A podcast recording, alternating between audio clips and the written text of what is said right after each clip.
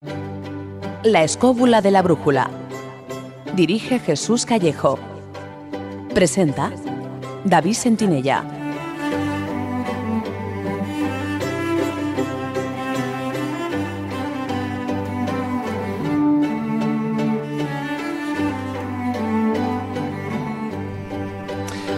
Hola, muy buenas noches amigos escobuleros. Desde los estudios de Radio 4G os damos la bienvenida una semana más al programa.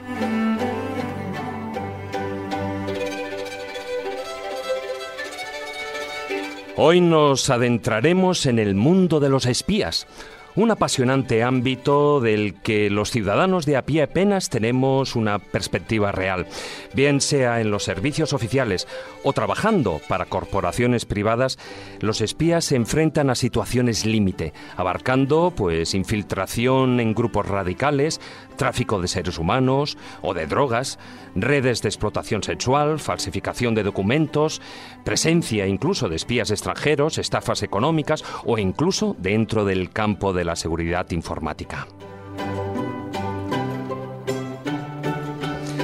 Para hablar del mundo de los espías, esta noche tendremos a un invitado de lujo, el máximo especialista español en asuntos de espionaje. Y este no puede ser otro que nuestro amigo Fernando Rueda, quien acaba de publicar un trepidante thriller, El regreso de El Lobo. Pero antes de dialogar con él y con el resto del equipo, adelantamos el contenido del programa en el sumario. En el taller del pintor hablaremos de las representaciones que se han hecho tanto en pintura como en fotografía, como incluso en el mundo del cómic, de la espía más famosa, la misteriosa Mata Hari. En la sección Ciencia con Conciencia, nuestra colaboradora Carmen Fernández nos hablará del desconocido espionaje industrial y científico que se produjo desde el siglo XVIII hasta la Primera Guerra Mundial. Con el zurrón del caminante visitaremos la iglesia de Nuestra Señora de la Asunción, en Torija, Guadalajara.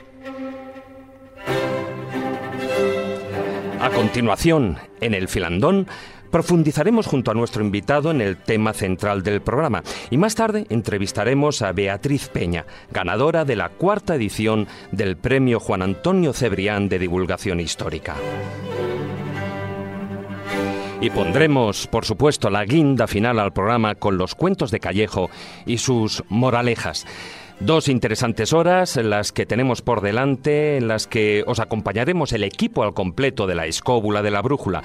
Carlos Canales, Jesús Callejo, Marcos Carrasco y Juan Ignacio Cuesta. Y moderando el programa, con la ayuda de Álvaro Calero en la parte técnica, un servidor, quien os habla, David Sentinella. Como siempre, os recordamos nuestra presencia en las redes sociales. En Facebook, nuestro grupo oficial La Escóbula de la Brújula. En Twitter, nuestro perfil es arroba la escóbula 7. Y por supuesto también nos podéis encontrar en nuestra página web, nuestra casa virtual, laescóbula.com. Y ahora pertrechados con gabardina y sombrero a la antigua usanza, arrancamos en modo invisible y silencioso nuestra particular escóbula voladora para adentrarnos en un mundo tan increíble y solitario como desconocido, el del espionaje.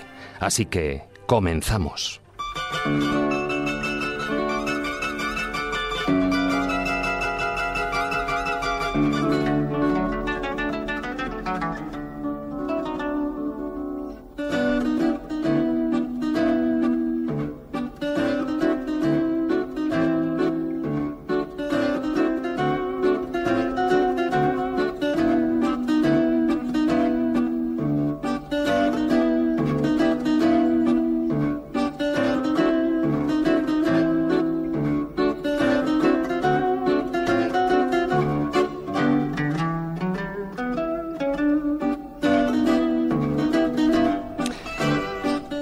Ejército sin espías es como un hombre sin ojos y sin oídos. Esta frase de Chia Lin ya aparece citada por el maestro Sun Tzu en el primer texto histórico que se refiere a los espías, El arte de la guerra, escrito unos 500 años antes de nuestra era. Pero, El desarrollo de las nuevas tecnologías ha modificado y resaltado las técnicas de obtener información sin intervención humana. Internet, satélites, codificación, troyanos informáticos y un montón de términos técnicos más se sitúan frente a infiltración, penetración, informante, agente encubierto o topo.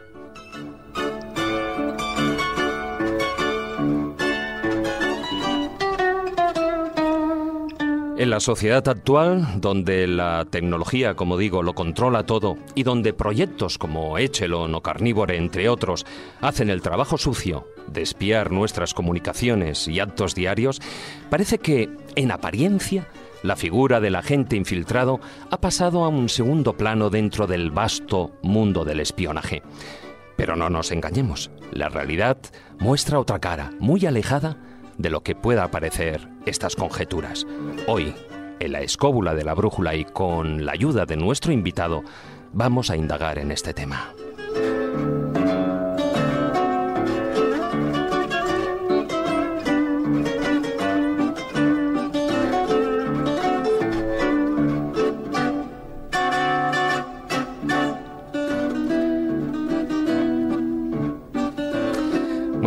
Hola Jesús Callejo, muy buenas noches. Muy buenas noches, ¿qué tal David, compañeros? oye, una pregunta, ¿nos estarán escuchando? No me refiero a los oyentes, me refiero pues eso, a, esos satélites, a ese Echelón. Has dicho la palabra maldita. ¿eh? También en Fopol y esas cosas. Bueno, las palabras malditas hay mucho, ¿no? Según esos diccionarios. Pero hay mucha gente que no sabe lo que es la red Echelón, que me imagino que que lo comentaremos, o, la otra parte ¿no? que está relacionada con el FBI, esa carnivare que está relacionado con caníbal y que también de alguna forma tendríamos una especie de software troyano donde estarían espiando todo lo que hacemos, todo lo que transmitimos y eso es inquietante, ¿no? Así que claro que estamos vigilados, lo, lo, hemos estado antes y lo estamos ahora gracias a la tecnología. La tecnología tiene mucha función positiva, eso no cabe ninguna duda, pero cuidado, Solo tenemos que ver los distintos casos de corrupción, incluso delitos penales que, vemos en televisión, para darnos cuenta de que son capaces de rastrear cuando mandamos el último email, cuando mandamos el último WhatsApp, cuando hicimos la última conversación telefónica. Sin darnos cuenta, todo queda ahí. Internet queda ahí y encima, si ese Internet se llama Echelon o como se llame, sí, bueno, luego es para echarse a Echelon es ese acuerdo internacional, ¿no? Que parte de, los años de la década finales de los 40, no el 48 creo recordar, con el acuerdo UCUSA, pero desde entonces, estamos hablando de que hoy en día, pues todos los países prácticamente tienen su pequeña o gran red Echelon, ¿no? En Fopol también, aquí en Europa también lo hay. Todos los países tienen su agencia de inteligencia. Unas funcionan mejor, otras peor. Hasta en el cómic tienen la tía, que también funciona como funciona. Esa es la mejor de todas. Pero sí, desde luego, yo creo que vivimos en una red social amplísima, donde es aldea global, la que ya hablaba McLuhan, tiene muchísimos beneficios, pero no lo olvidemos, tendemos la, tenemos la tendencia a despiarnos. Incluso se ha especulado de cuál es el, oficio más antiguo del mundo. Se ha hablado que si era la prostitución, que si era el ser cazadores o era el ser espía. No sé yo, cualquiera de las tres puede ser válida. Bueno, hay alguna persona que incluso, bueno, hoy hablaremos parte del programa, pero que podría unar todas las tres a la vez, ¿eh? Ojito. Mortadelo y Filemón. bueno, ya, ya lo hablaremos. Don Juan Ignacio Cuesta, muy buenas noches, maese. Muy buenas noches. Aquí estoy metido con mi gabardina en una esquina mirando a ver qué pasa, quién no pasa. Sí, pero tu gabardina es blanca. Así muy discreto no, ¿eh? muy discreto no eres. tuve un azul, pero esa ya cayó, cayó en el camino. Oye, en esta era de la información, eh, sobre todo eh, información informática, está claro que no es oro todo lo que reluce, ¿no? Eh, la red es una, es una cuestión, eh, un conjunto complejo de, elementos y tal, donde funciona prácticamente de todo, lo que está y lo que no se ve. Hay la criptografía, la ocultación de mensajes, lo que diríamos la estenografía o esteganografía. En su tiempo pues está funcionando continuamente. Detrás de una foto pues podemos tener un mensaje subliminal o podemos tener algo que pueda recibir alguien en concreto. La red es un lugar adecuado. Antes tiempo pasado con los programas P2P, como por ejemplo los que se desarrollaron para escribir mensajes y tal, prácticamente la seguridad estaba, estaba era completa. Sin embargo, últimamente todo eso se ha ido rompiendo y por lo tanto cada vez es menos seguro eh, emitir según qué cosas. Sí, desde luego que sí. Muy buenas noches, don Marcos Carrasco. Hola, buenas noches. Hoy me he venido disfrazado de Superagente 86 que para los más carrozas, bueno, ¿os acordáis que era el Mars Weller Max? Sí, ¿no? Con mi zapatófono.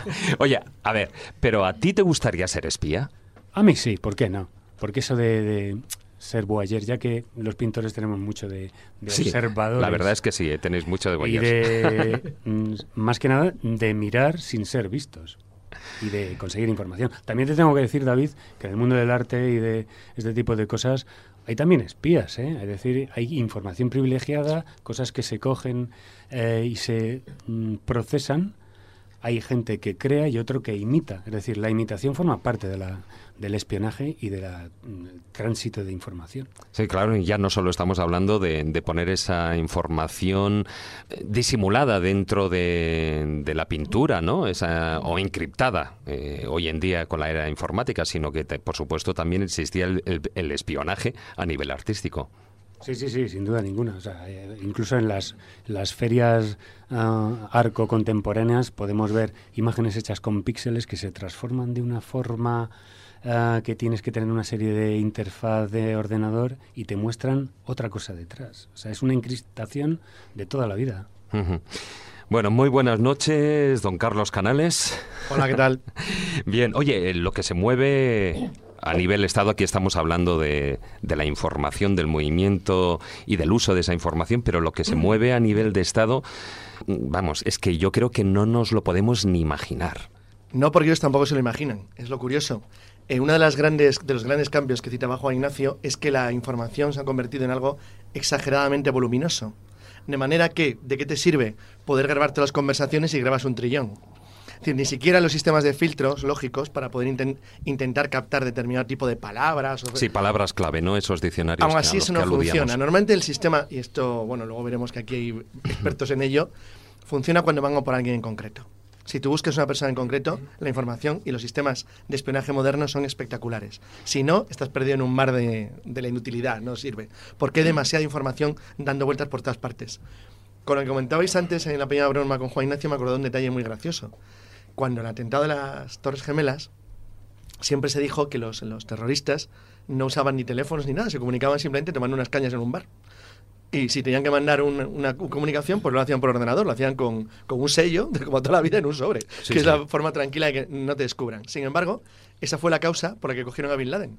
Era el único que no tenía telefonía ni ordenador ni ningún sistema de comunicación moderno en la única casa en un barrio de ricos de Pakistán. Qué raro. Es decir, al final hay que tener un punto intermedio en todas las cuestiones, en todas las cosas.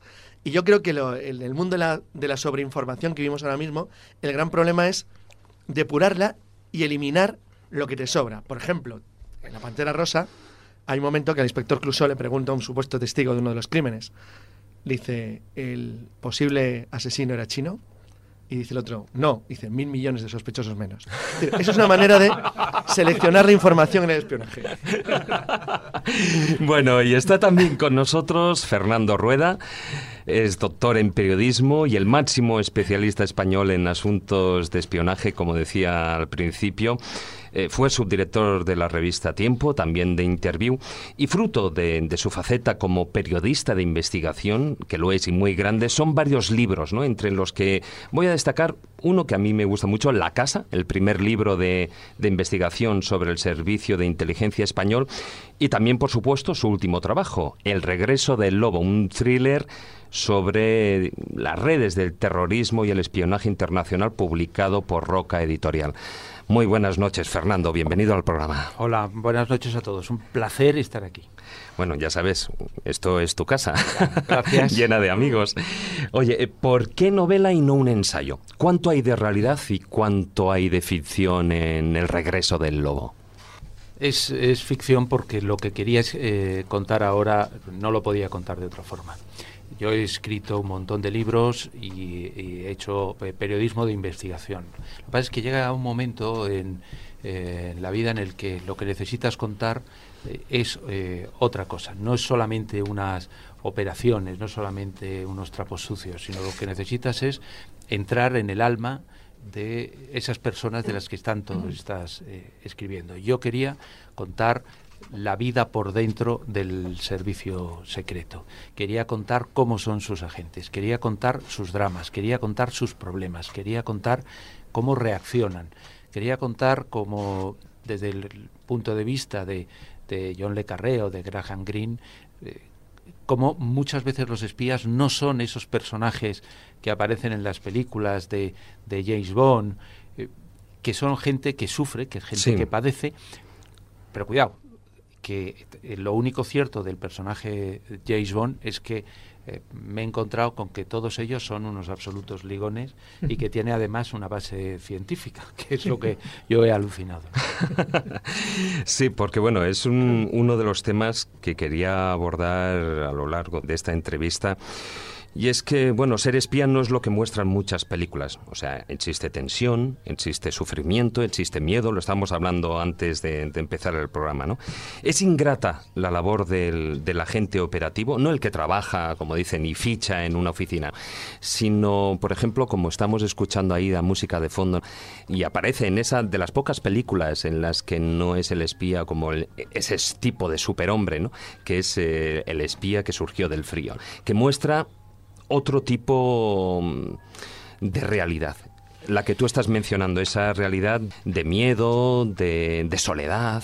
Yo quería escribir esta novela y un día me di cuenta, estando en una comida, que el personaje eh, del cual yo tenía que escribir lo tenía sentado enfrente. Y ese personaje era Miquel Lejarza, porque tenía todas esas aristas, todos esos sufrimientos, toda esa vida apasionante que a mí tanto me gustaba y Miquel Lejarza empieza eh, eh, hace ahora 40 años con una infiltración en ETA.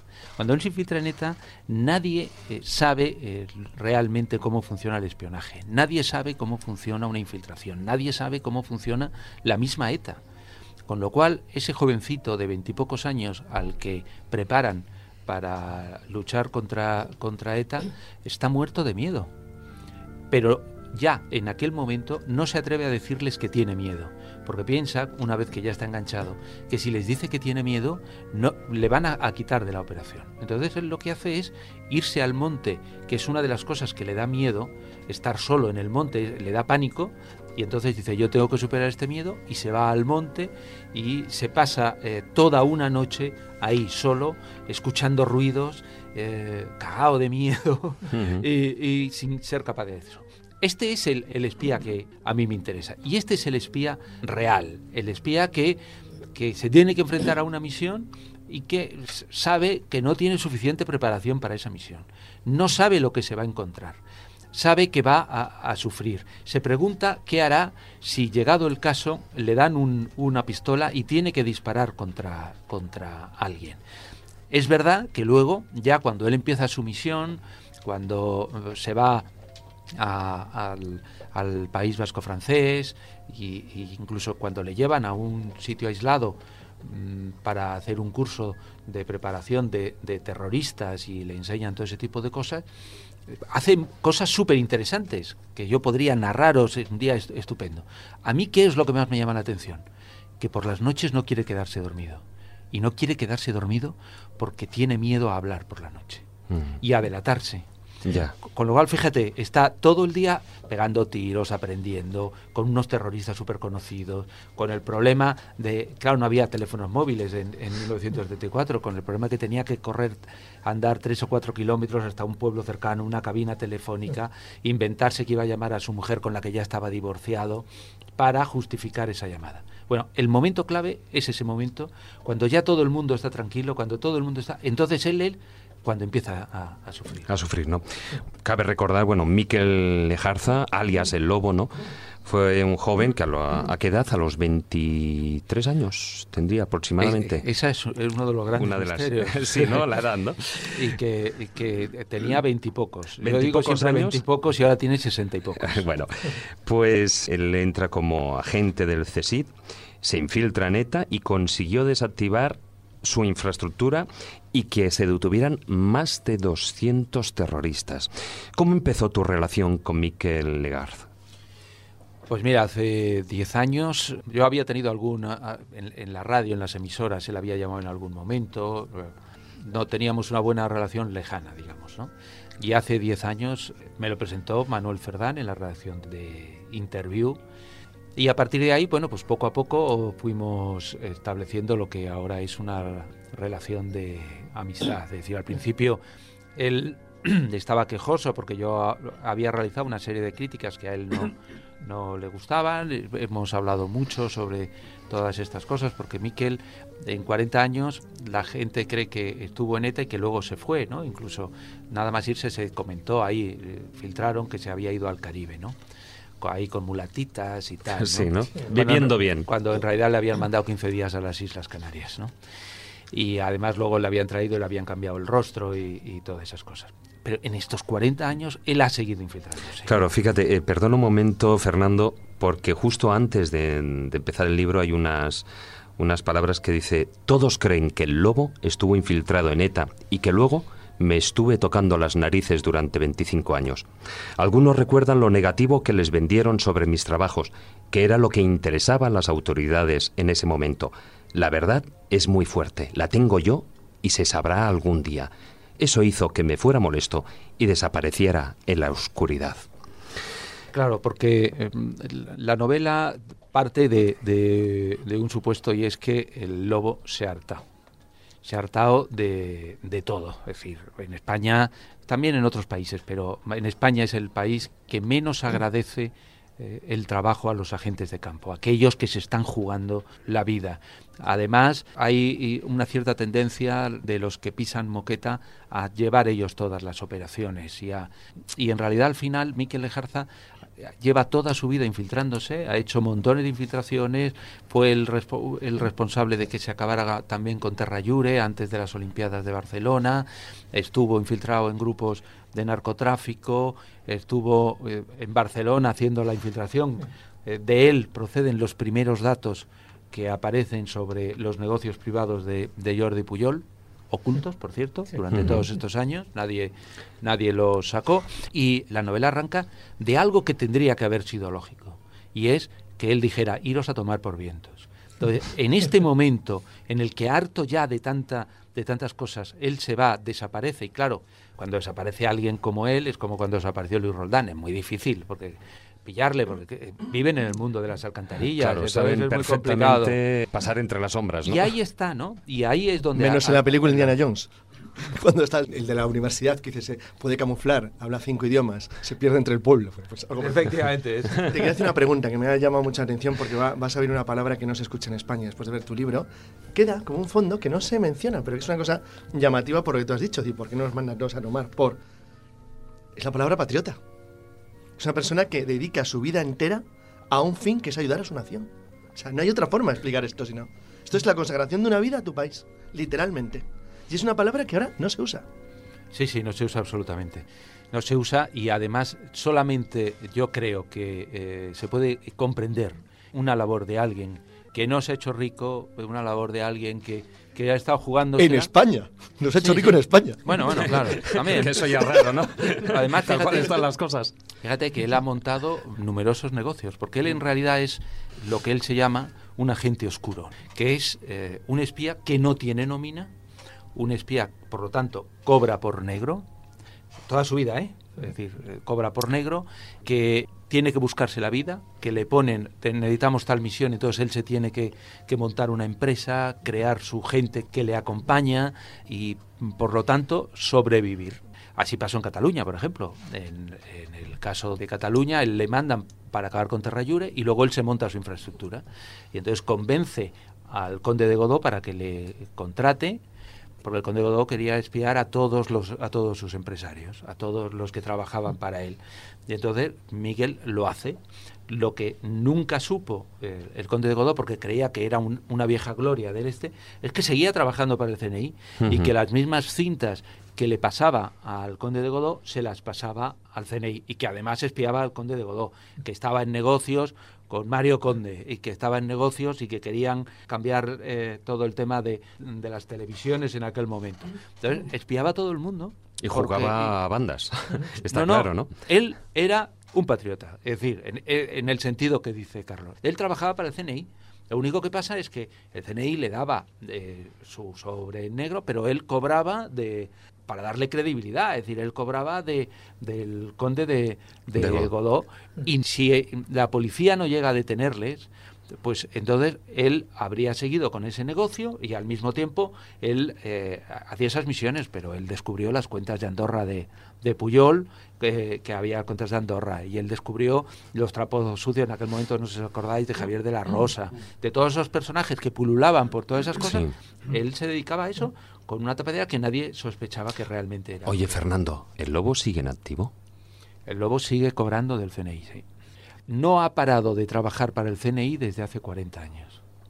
A veces eh, como infiltrado, se ha infiltrado montones de veces, a veces como agente eh, encubierto, a veces como, como informador, a veces como asesor, pero eh, 40 años después sigue cobrando del, del CNI. La sensación que, que he tenido cuando he leído El regreso del lobo, que por cierto me parece una novela estupenda, trepidante, muy bien escrita, muy ágil y digna de una buena película. Y por cierto, al final también aparece un testimonio del propio Miquel Lejarza, ¿no? que también ha querido ahí poner su impronta. Es como un homenaje hacia él, ¿no? hacia Miquel Lejarza, alias Gorka, cuando él estuvo en ETA. Ese homenaje que por desgracia es verdad que a un espía es muy difícil hacerle un homenaje, porque en el momento que se revela su identidad ya deja de ser espía. Pero bueno, sí se le dio la cruz del mérito militar, más una cruz de menos categoría que otras, ¿no? En servicios eh, menos importantes que el que él ejerció, porque él estuvo eso muy implicado en lo que tú has dicho, ¿no? Tanto en ETA como en ese nacionalismo eh, catalán, donde estaba también lleno de corrupción y que ahora ha salido a la luz y que también le taparon un poco para que no Ajá. salieran más cosas, es decir, antes, de tiempo. Lo mismo pasó con ETA, yo creo, y es- él se quejaba de eso, ¿no? Que realmente aquella operación del año 75, si hubieran esperado un poco más, se hubiera desmantelado ETA definitivamente en el 75. Sin embargo, a alguien no le interesó que esto ocurriera. O sea, ese tipo de cosas ahí quedan reflejadas, a pesar de que la novela va más por, por- como infiltrado en Al Qaeda, ¿no? Y a raíz de los atentados del 11S. Pero un poco la pregunta, y como homenaje, además me parece genial, ¿no? Que se haga un homenaje a un, a un espía y de esta categoría. ¿Qué te pareció, si tú viste, me imagino que sí, la película del Lobo de Eduardo Noriega, que es donde intentaron un poco acercarse a la figura de este personaje? Vamos a ver, eh, a, a Miquel no le gustó la película de Ya me imaginaba. Eh, Es decir, lo que pasa es que en la, en- en la vida hay dos partes. La parte de lo que es la película, que a él no le gustó, pero luego hay otra parte, y es eh, esa película recuperó el nombre del lobo. Eso hay que reconocerlo. Y muchas veces la historia tiene que hacer justicia, y para que la gente no se olvide tienen que aparecer cosas. Por eso es verdad lo que tú dices, es- esto es así, el regreso del lobo está sirviendo para que la sociedad recupere a ese personaje. Jan Fleming, cuando hizo eh, James Bond, se basó, y esto lo han demostrado recientes estudios científicos mm, en Londres, no, no invenciones, sino eh, papeles que se descubrieron, se basó en un espía que se llamaba Yeo Thomas, que era un espía que estuvo durante la Segunda Guerra Mundial, que le tiraron tres veces sobre, eh, sobre Francia, que estuvo ayudando a la resistencia, que era un, hacha listísimo, que al cual al final le pillaron los nazis, le pillaron los nazis, le torturaron por activa, por pasiva, a medianoche, a mediodía, y nunca dijo nada. Y luego el tío se intentó escapar eh, no sé cuántas veces y al final logró escaparse. Y luego tenía una característica muy especial, y es que ligaba con mujeres despampanantes. Entonces, esto se lo encontró Jan Fleming, que era espía en aquellos tiempos, y pidió el archivo y puso su firma.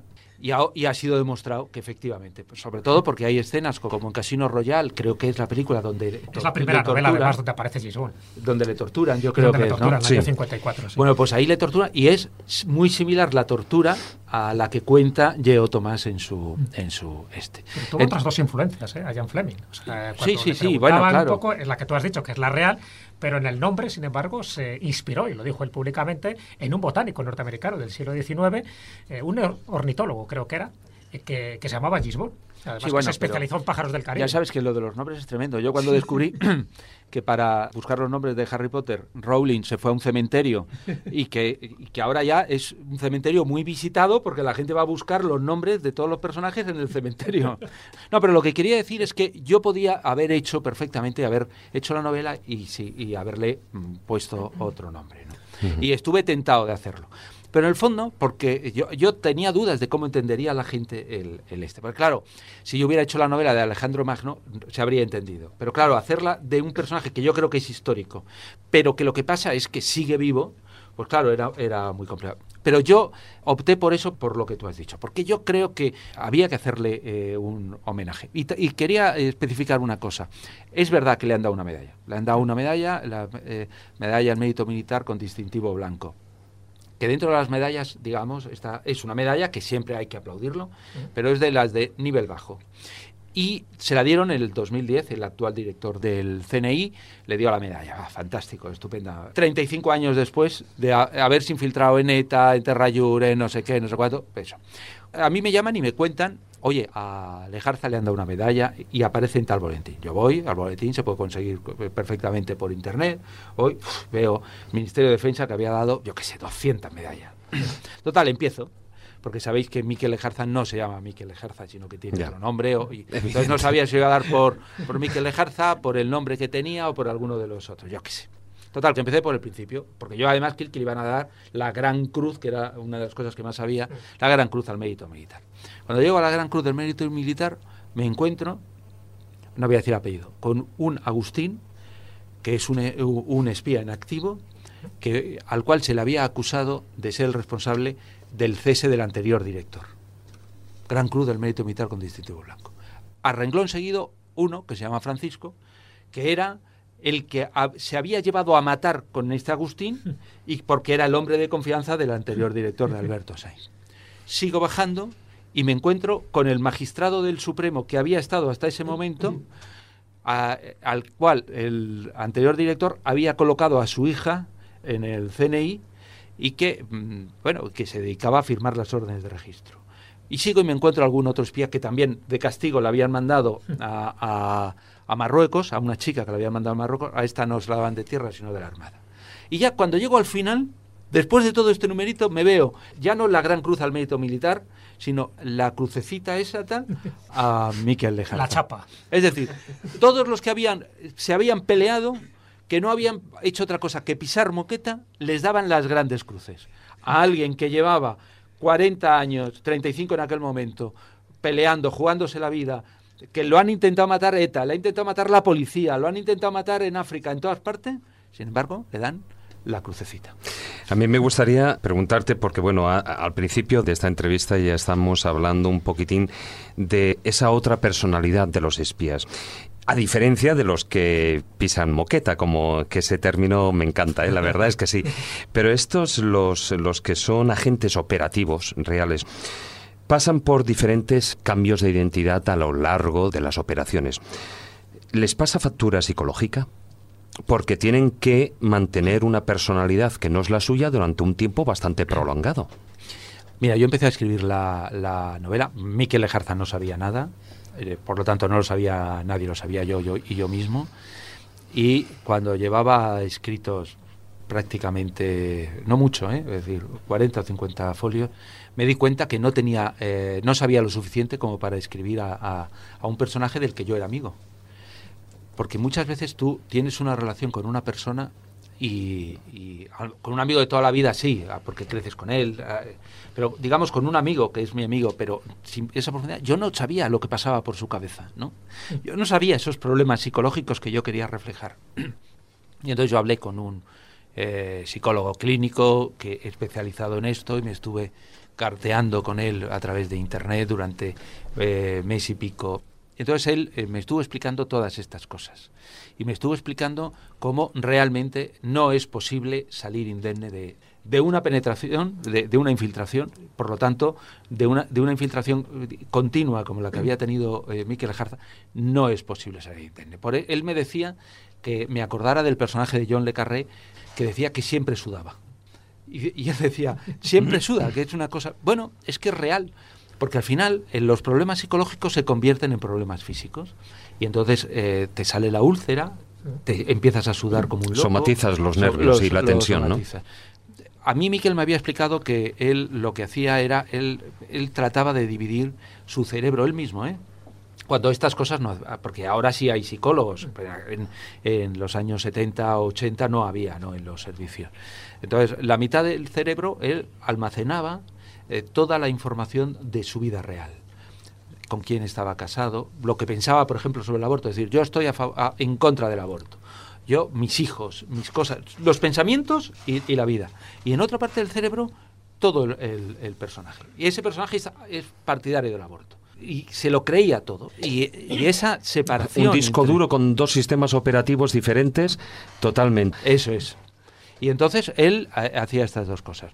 Este me explicaba que había alguna similitud, por ejemplo, con el miedo de los toreros en el momento en que iban a entrar en la plaza y que, que se habían hecho algún estudio en el cual, incluso estudios físicos con tomas de orina y tal, eh, hace años. Con ejemplo, alteraciones, con, ¿no? Con, con uh -huh. Dominguín y tal, que se habían prestado algunas pruebas, que yo esto lo desconocía.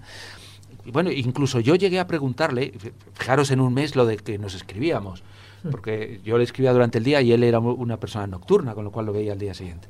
Y yo le pregunté si era verdad eso que os decía, que es verdad, vamos a ver, le puedo digo, puedo poner a mi personaje como un James Bond, es decir, como un ligón, o esto es pura fantasía. Y entonces él me explicó que las características de, de una persona que vive eh, infiltrado, que como do, doble agente, con doble vida, sí. que es especialmente atractiva para el otro sexo. Eso de estar pero no estar. Eso de que dices las cosas con mucha pasión y que de repente te, te vuelves atrás, ¿no? Esa personalidad de, de alguien que, que de repente está contigo y de repente está en otras cosas, que ves que durante dos días no te llama y luego te está llamando continuamente, que, toda esta personalidad que realmente es atractiva. Yo porque ya estoy casado, si no habría practicado. De este formas, un psicólogo diría, además creo que te estaba refiriendo a Carlos Ramos, ¿no? Ese sí. al que tú consultaste, porque además uh -huh. le mencionas en tu novela. Pero cualquier psicólogo te diría que aquellos que están cercanos a la muerte también se les activa su instinto sexual. Es decir, ah, la, sí, no la muerte y el sexo están siempre muy relacionados. También hay que tener una buena figura. Es por lo que habéis mencionado a Dominguín. Era tremendo. Toro ¿no? ¿cuál es el momento? A y compañía. una pregunta que me gustaría hacerte porque es verdad que estamos hablando del lobo de Miquel Lejarza, pero hay otro lobo, hubo otro lobo, que es el lobo azul de Francisco Lerena. Me gustaría saber tu opinión. Vamos a ver, Miquel cuando acaba la infiltración en ETA, primero estudian matarle, para quitarle de en medio y quitarse los jóvenes. Y esto se, se vota y sale mayoría que no. Entonces dicen, bueno, hay que quitarle de en medio. Le, le, operamos y le llevamos. Y entonces le mandan, digo por, la, por compararlo con la otra historia, sí, sí, sí. y le mandan a Valencia. Entonces em, le infiltran, entre comillas, nada más y nada menos que en el hospital La Fe de Valencia. Pero menos mal que le cambiaron la cara, le ponían cabello de sexo, entonces ya lo hacen polvo. Claro, ya puestos a eliminarle. Cualquier cosa, imagínate. O lo hacen tenor, le, fíjate. Le, pero fíjate, Carlos, que le, le, operan en aquel momento con anestesia local. con lo cual le están cerrando los estes y es una, una cosa dramática. Bueno, total, está en el Hospital La Fe gran infiltración. Hay, un, hay uno que parece ser que pertenece a un sindicato, una cosa, una cosa absolutamente ridícula para quitarse en medio. Y entonces él, por propia iniciativa, llega un momento en que está hasta las narices. Él lo que quiere es estar en el frente.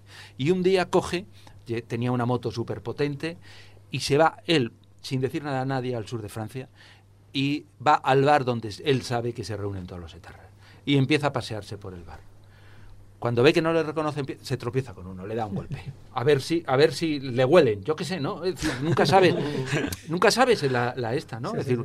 Miquel eh, eh, durante muchos años estuvo con guantes porque la CIA le dijo que se podía localizar muy fácilmente las huellas de una persona por las manos ¿no? Bueno, pues él lo, lo, hace todo y no le reconocen. Entonces cuando sale, llama y dice, estoy en este bar, aquí al mismo, estoy con fulanito, con alias Chechu, no sé qué, tal, tal, tal, tal. Ninguno me ha reconocido. Y entonces Miquel vuelve a la lucha contra ETA. Sin embargo, Francisco Lerena, el lobo azul, es un infiltrado, es un eh, guardia civil al cual eh, le captan para meterlo en los años 80 en la extrema derecha. La extrema derecha había intentado el golpe del 27O, pero había elementos que todavía seguían ahí. Y entonces él se infiltra con Sainz de Inestrillas, Ricardo Sainz de Inestrillas y con algún grupo de, de esos. Entonces él eh, participa ahí y él pues consigue dar la información para decir están preparando un intento de matar al rey en el día de las Fuerzas Armadas en Coruña, creo que era el 87-88. Y entonces da la información y bueno, hacen como hacen los servicios secretos estas cosas, no detienen a nadie, sino lo que hacen es ir uno a uno diciendo, mira, sabemos que estás en esto, coronel fulanito, eh, si sigues en esto, damos tu nombre y te detenemos. Te vamos a dar una última oportunidad. Tenemos estas pruebas. Y así lo desmantelaron todo aquello, por lo tanto no se supo nada. El problema fue que al final se descubrió que él era el infiltrado. Y entonces, pues eh, empezaron la misma operación.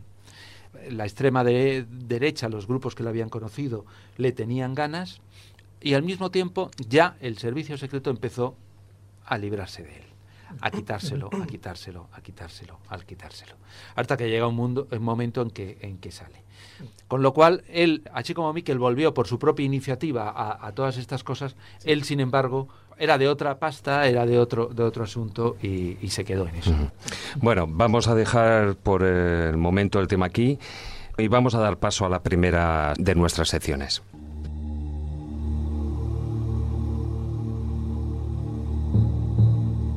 El taller del pintor.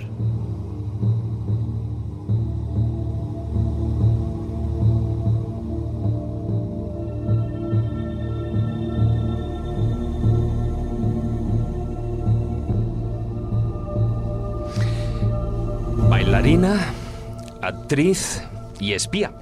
Así fue la vida de un mito, Margarita Gertruida Zell, más conocida como Matahari, sin lugar a dudas la espía más famosa a lo largo de la historia y que posiblemente, bueno, incluso fue utilizada por Francia como chivo expiatorio ante la opinión pública por, por los fracasos en el frente de guerra, ¿no? Pero como digo, Juan Ignacio, un mito que ha inspirado a numerosos artistas a lo largo del siglo XX.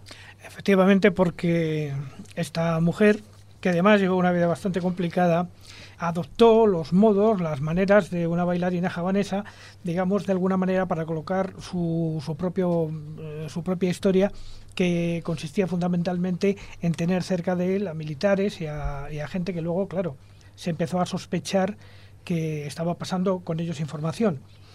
Pero en los aspectos, digamos, humanos de, esta mujer, en el fondo era una pobre mujer, porque realmente sí había recibido un maltrato por parte de su marido, que había sido Rudolf Kaufmann-Leoz, e incluso había muerto un hijo suyo envenenado.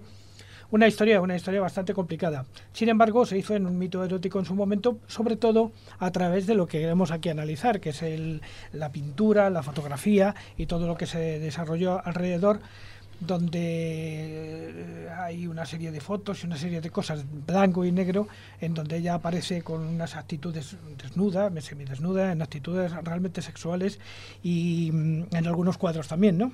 Sí, bueno, aquí os quería proponer un pequeño recorrido por, por seleccionar algunas imágenes, porque imágenes, pinturas de Matahari las hay muchísimas, ¿no? Entonces, por ejemplo, quería daros a entender en la idea de la idealización, ¿no? Que todo el mundo tenemos, por ejemplo, pongo un, un, caso, ¿qué idea tenemos nosotros de Cleopatra? ¿Qué idea tenemos nosotros de, de Nefertiti, ¿no? De la belleza femenina, y porque en realidad caemos en cómo fue, pero aquí realmente tenemos fotos de cómo fue esta mujer, y entonces ahí es donde vamos a hacer un análisis para que veáis por qué, por qué llegamos hasta la fotografía y vemos cómo se produce la proyección y la idealización.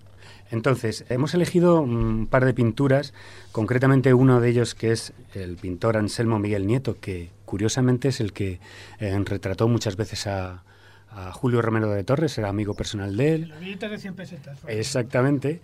Y, este lo retrató justamente en, el, en, este billete que ya los, muy carrozas sabemos cómo está. bueno, no tan carrozas, que tampoco hace que tanto retrató a la mujer morena ahí apoyada en una especie de, de esfera de cristal. Entonces este, este pintor tenía pues una serie de influencias, le influenció Sorolla, también este, esta especie de claroscuro eh, velazqueño.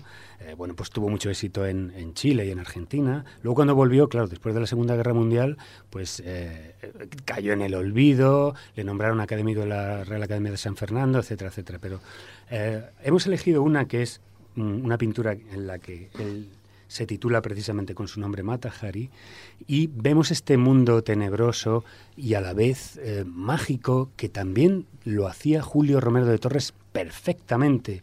Entonces aquí tenemos este claroscuro, sobre todo esa idea orientalizante de la bailarina con esos labios fruncidos, eh, como siempre me dice David, lo podéis ver en la, en la web de la escuela. Y ahora también lo estamos poniendo aquí en, el, en, Facebook. En Facebook. Una estética quizá muy copiada de la diosa Kylie, por ejemplo. Exactamente, ahí es donde iba a parar, porque aquí, claro, eh, Oriente quedaba muy lejos, a ver cómo se sabía la forma, el baile, incluso estas manos están puestas de unas formas a lo mudra del yoga, de meditación. Y, claro, aquí en, esta, en esta figura da realmente una idealización, porque luego si veis las fotos de cómo realmente era Matahari, dista mucho de esto, ¿no? Tiene aquí una diadema poderosa, el pecho bien formado, bastante bien dotada de, de belleza, ¿no? Estamos hablando de que en esta época final del siglo XIX, principio del siglo XX, hay una fiebre, una pasión por, por, por ir mentalmente hacia el oriente, es decir, por esa especie de simbología. Bueno, y resulta lo exótico. Lo ah, exótico, que ya lo fomentó también. Era holandesa, pero se hizo pasar por bailarina javanesa. Claro, pero por, lo visto... Todo lo exótico la, la traía. Parece ser que hubo algún predecesor suyo que sí que era del sudeste asiático. No sé si eh, lejano, una abuela, bisabuela. Entonces, para citaros otro arquetipo que podríamos tocar y que dejaba al margen la apariencia real de Matahari, he elegido pues los famosos pintores que hacían ilustradores de carteles de cine y que hacían estas mujeres exuberantes, la spin-up, ¿no? Entonces, hemos puesto también otro ejemplo que es Henry Clive, un pintor que vivió entre 1882 y 1960, en el que podemos apreciar cómo da un vuelco esa exuberancia femenina y nos la muestra con esas mejillas sonrosadas, esos labios tan pintados como la hacían los anuncios de Coca-Cola. Y aquí concretamente hemos traído al, a la sección un retrato que le hace a Ivonne de Carlo en la interpretación cinematográfica de, de Matahari. ¿no? Este pintor se hizo famosísimo en, en, 1929 cuando se trasladó a Hollywood, le encargaba muchísima producción cartelística y ahí es donde tenemos directamente un salto de lo que es la idea de la mujer, cómo se va traspasando en el tiempo. ¿no?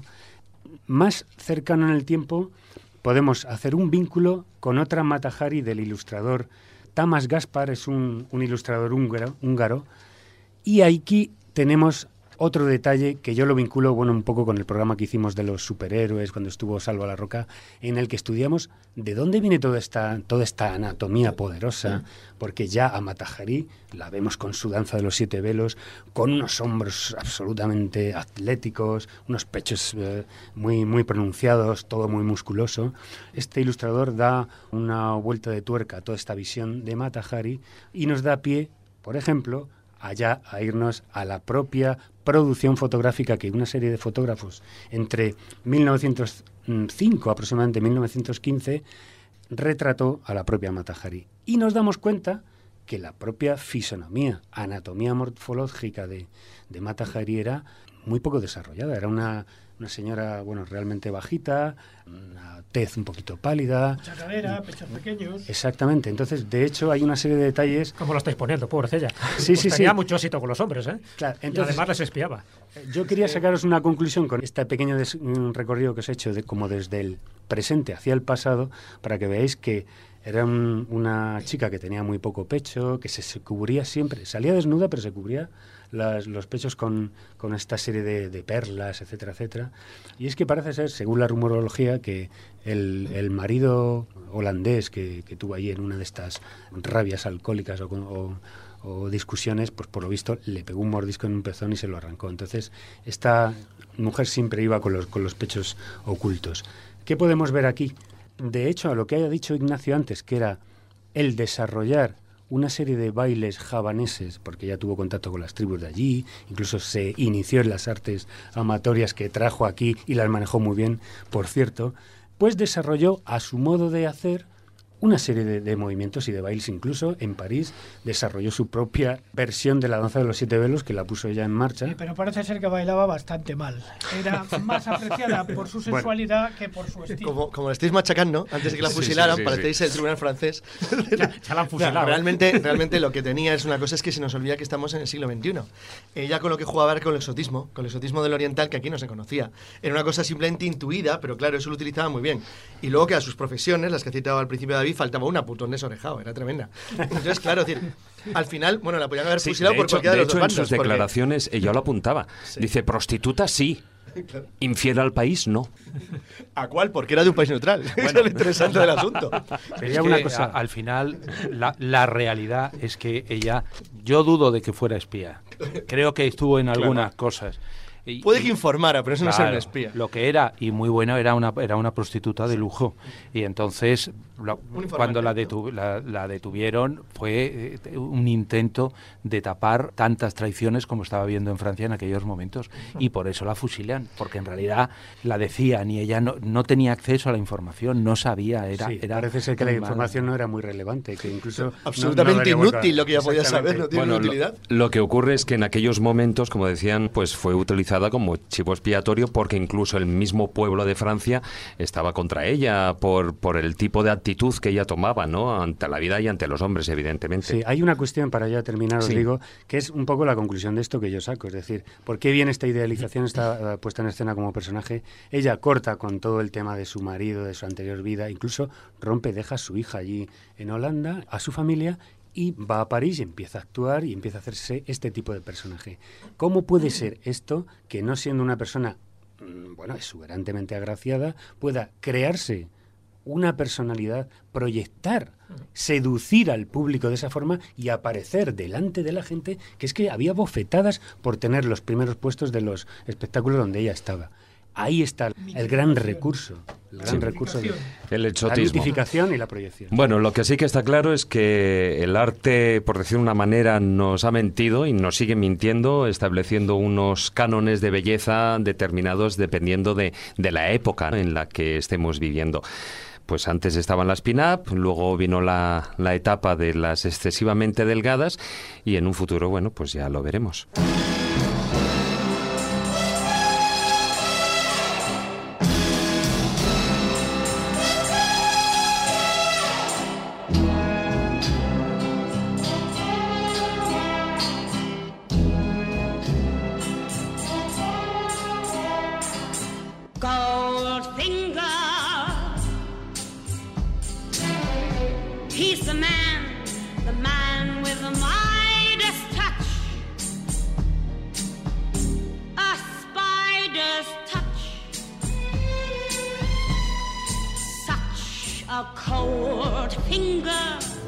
Ciencia con conciencia.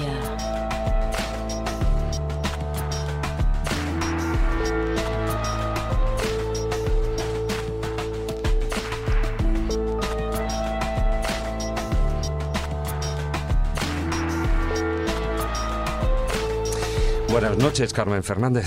Buenas noches, David. Oye, por cierto, tu trabajo crea también una confusión, ¿no? CSIC, CSIC, Sí, calla. calla, no me lo recuerdes porque cada vez ¿Cuántas que me veces te han preguntan... mira, si trabajas me- me- para- ¿Dónde trabajas? Y yo, en el CSIC. ¡Ah, qué guay! ¡Cómo mola! ¡Eres espía! Y yo, la marca CSIC, primero, parece que no está muy bien vendida. Lo de la ciencia en España... Bueno, ya sabemos afortunadamente cómo va. hoy en día han cambiado el acrónimo. Sí, sí, pero da igual. eh, era lo segundo que iba a decir. Se ve que tampoco se publicitan muy bien ellos porque nadie se ha enterado de que ya no es CSIC, que es CNI. Pero bueno, no pasa nada. Yo esto digo, sí, sí, soy espía. Me da Sí, súper ¿no? bien. Y además se va a relacionar con el tema de hoy, yo creo. Bueno, cuando hablamos de espionaje industrial y científico, parece que todo lo que es anterior a la Segunda Guerra Mundial o no ha tenido lugar o resulta casi intrascendente, ¿no? Y entra, por decir de una manera, en el terreno desconocido para el gran público, pero sí que realmente ha, ha tenido lugar y ha tenido mucha importancia. Sí, lo decía antes Jesús, que cuál era la profesión más antigua. Yo estaba pensando que sí, que seguro que el espionaje ahí en las cavernas también se llevaba y seguramente nos dio puntos en la evolución.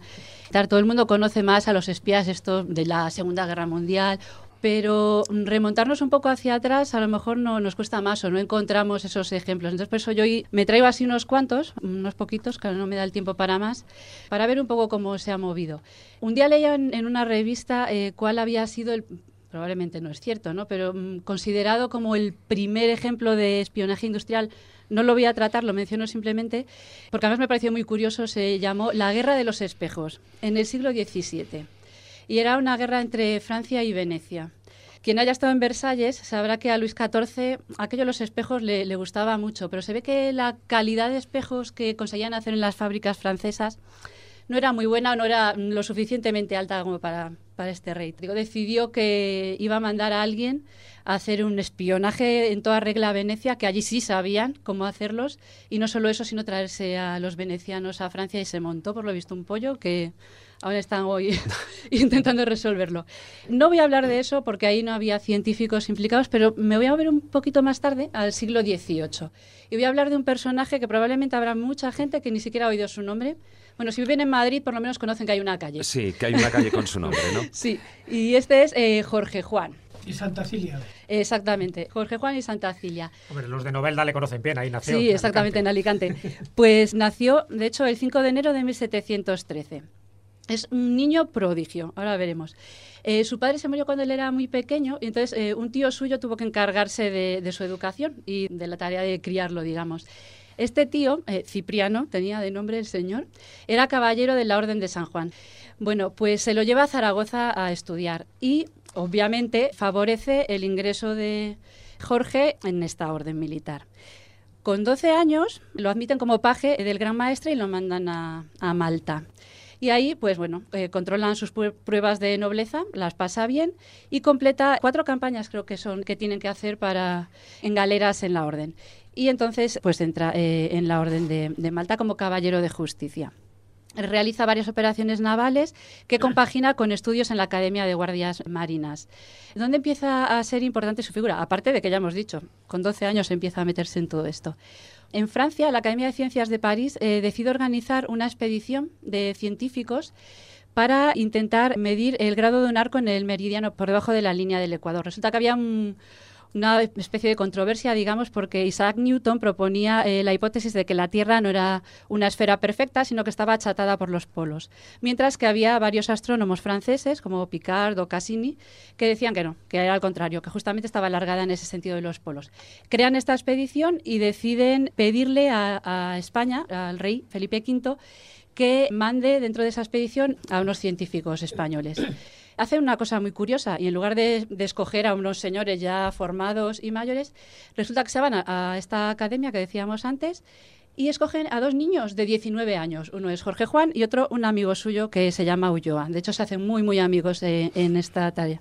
Bueno, pues se van a hacer estas mediciones que duran, de hecho, nueve años a larga esta expedición. Hay dos, eh, mandaron una a Laponia y esta otra a Sudamérica para eh, comparar datos. Bueno, la de Sudamérica se les alargó un poco más.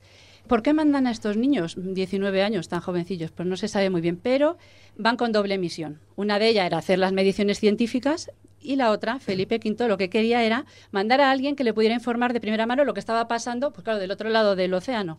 No era fácil saber cómo se movían sus territorios.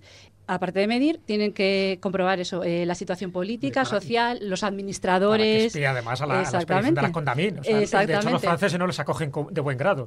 Obviamente, porque otra cosa que van a hacer es intentar evitar por todos los medios que los franceses se puedan llevar alguna información sensible de las colonias, obviamente, a Francia.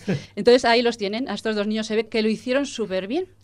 Y también lo hicieron que gana muchos puntos Jorge Juan eh, con el Marqués de Ensenada. Y a su vuelta a España, al regreso de estos nueve años de expedición, entonces le propone otra tarea. El Marqués de Ensenada estaba intentando hacer una reforma de la Marina española.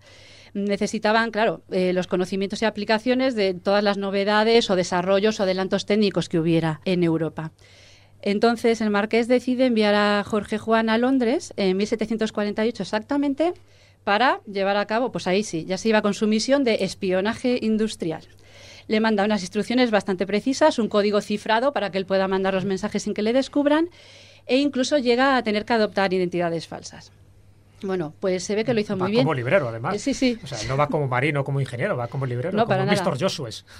Hombre, Y- si se engaña, se engaña bien. Hombre, las cosas hay que él- hacerlas además, bien. él tenía una ventaja en aquella época, era bilingüe, conocía perfectamente el inglés y tenía también todos los, eh, los tratamientos adecuados para saber dónde implicarse en la sociedad londinense. Ventaja relativa, porque los marinos españoles del 18 estaban muy bien preparados en general. Sí. Era una gente, digo, y los ministros para que hablar, hablaban cuatro y cinco idiomas, no son como los de ahora. Es decir, era una gente con un alto nivel, era la élite de la sociedad de verdad. Ese es el problema, que en este caso la evolución ha ido en sentido inverso. No Bueno, ahí has bien. dejado la puya, Carlos.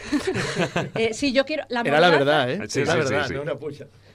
bueno, pues entonces, eh, ¿qué consigue hacer? Eh, se trae un montón de información técnica acerca del funcionamiento, por ejemplo, de las máquinas de vapor, de la actividad en esas fábricas de velas o de jarcias eh, inglesas, también de la organización de los arsenales de ellos allí, todos los progresos que tenían en el diseño y construcción de los barcos. Eh, se trajo los planos de las piezas de los buques, también de las máquinas para blanquear cera o, por ejemplo, para la draga de los puertos, matrices de imprenta y un montón de cosas. Pero una de las cosas más importantes que consiguió, y esto se une un poco a lo que decía antes de la guerra de los espejos, es que también consigue contratar a un montón de técnicos y especialistas en construcciones de, de buques y en otros elementos como las jarcias que ya dijimos o las lonas y se los tra- trae a todos a España con sus familias a la empresa a trabajar aquí. Una fuga de cerebros. Pero es que no se quedó solo en traerse esa información, sino que además desarrolló todos lo- los avances que él estudió y que conoció ahí en Londres. Y después de esa emisión, al volver en España, el Marqués de Ensenada le da la dirección de, de obras de los arsenales y la modernización de toda la construcción naval. Y como digo, él la desarrolló, no se quedó solo en eso. Y escribió un montón de obras, además. No nos vamos a meter en toda esa parte más científica, pero es un, todo un personaje español. este Pero Jorge vamos, Juan. que hizo un espionaje industrial En toda eh, regla. en toda regla y además, como decía Jesús, ¿no? Se trajo Trajo lo mejorcillo de, de- de los ingenieros y de, sobre todo de los astilleros ingleses. El problema, que eso no lo has contado, Carmen, pero es muy importante porque es verdad que es muy, muy rápida la sinopsis, pero toda esa, esa información que él trae para mejorar los astilleros españoles que hacía falta, luego no la tuvieron en cuenta. Cuando el Marqués de la Ensenada cae en desgracia por las intrigas Obviamente. políticas, también cae, cae en desgracia Jorge, Jorge Juan, Juan. y al final aplican la técnica de los astilleros franceses. Entonces se cuenta y se dice, y es verdad, que si se hubiera aplicado la técnica que trajo Jorge Juan, a lo mejor en la batalla de Trafalgar nos hubiera ido de otra manera. Eh, no. No, bueno, no, yo iba, yo iba a decir que es el ¿Por problema qué? de que- Porque es un caso muy complejo, pero no tiene nada que ver con esto realmente. Pero es verdad que fue un pequeño error el no seguir su, su idea. Un el, gran el error. problema de mezclar la política con la ciencia. Cuña.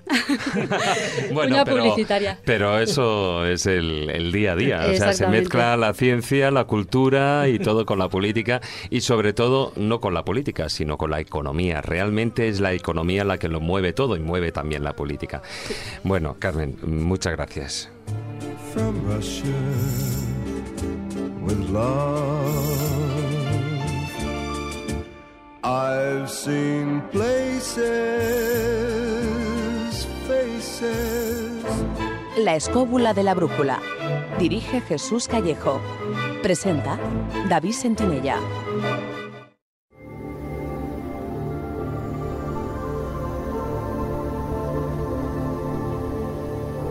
El zurrón del caminante. Bueno, Maese, ¿a dónde nos vamos hoy con el zorrón? ¿Hasta dónde nos lleva? Pues en principio nos vamos a ir a Guadalajara para conocer a un personaje fascinante que tuvo que ver mucho con el espionaje en el siglo XVI, que es Bernardino de Mendoza. Personaje que nace en Guadalajara, estudia en la Universidad de Alcalá y ejerce una serie de, de- cargos. eh, ma- manda, por ejemplo, en 1560 va a Italia, África, los Países Bajos, bajo la delegación del duque de Alba. Pero fundamentalmente su labor es en 1578 cuando es nombrado embajador en la corte de Isabel I. Aquí eh, actúa de auténtico espía, ayudando fundamentalmente a los católicos que en ese momento lo estaban pasando bastante mal después de la caída de María Tudor. Y para ayudarles utiliza mm, diferentes métodos propios del espionaje posterior, como por ejemplo colocar misivas detrás de cuadros, o por ejemplo mensajes encristados donde se van cambiando palabras, donde se van cambiando secuencias de números. Y en fin, poco así, más o menos, hasta que él consigue involucrarse en una cosa que se llamó la conspiración de Ridolfi, con lo cual le expulsan de Inglaterra y los echan rápidamente. Después es em- nombrado mm, embajador en Francia y a partir de ese momento sigue con su tarea de espionaje hasta que ya con 60 años se termina quedando ciego, vuelve a Madrid, ingresa en el convento de San Bernardo y allí desaparece, muere y nadie sabe de él qué es lo que pasa, hasta que posteriormente alguien, eh, Francisco Laina, ya en el siglo XX, encuentra su tumba en un lugar muy interesante, que es la localidad con castillo templario, la localidad alcarreña de Torija. lugar además interesante por la miel. Allí en la iglesia de la Asunción podemos encontrar su tumba con su cráneo y con sus tibias. Espía la, la bandera pirata, vamos. del siglo XVI que además fue, mm, fue autor de varios libros, por ejemplo el Politicorum Silve Civilis Doctrini Libri Sex o también las odas a la conversión del pecador del que voy a traer una pequeña muestra que nos dará paso luego a uno de nuestros soniditos. Por cierto, Juan Ignacio, eh, cuando estuvo Bernardino de Mendoza de embajador espía en la corte de Isabel I, ahí se puso de moda una frase que luego también se puso de moda en la transición española. Le decían mucho, váyase, señor Mendoza, váyase. es verdad. ¿eh? Bueno, pues ya digo, en sus odas a la conversión de un pecador nos dicen cosas eh, muy propias de la época de hombre arrepentivo, o Jesús piadoso, encienden con tu divino fuego y celo santo esta alma que pretende apartarse de tanto pecado, digno del eterno llanto. Ha quedado muy poético, ¿eh? Para colofón siempre traemos una musiquilla de la época y la vamos a traer de alguien que está relacionado de alguna manera con él, de Alonso de Mudarra, que es el arte de hacer eh, de tañer el arpa la madera de Ludovico. ¿Y por qué lo traigo? Porque Alonso de Mudarra ya había servido eh, a uno de los parientes anteriores de Bernardino de Mendoza, que fue a Diego Hurtado de Mendoza en el mismo Guadalajara.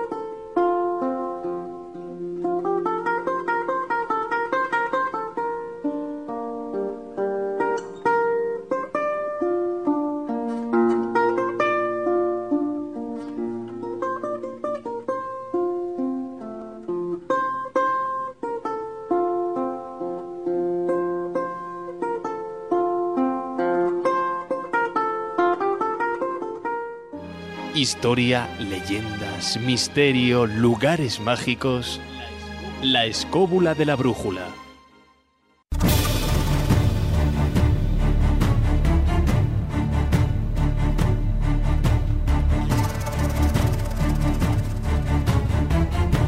Comienza El Filandón.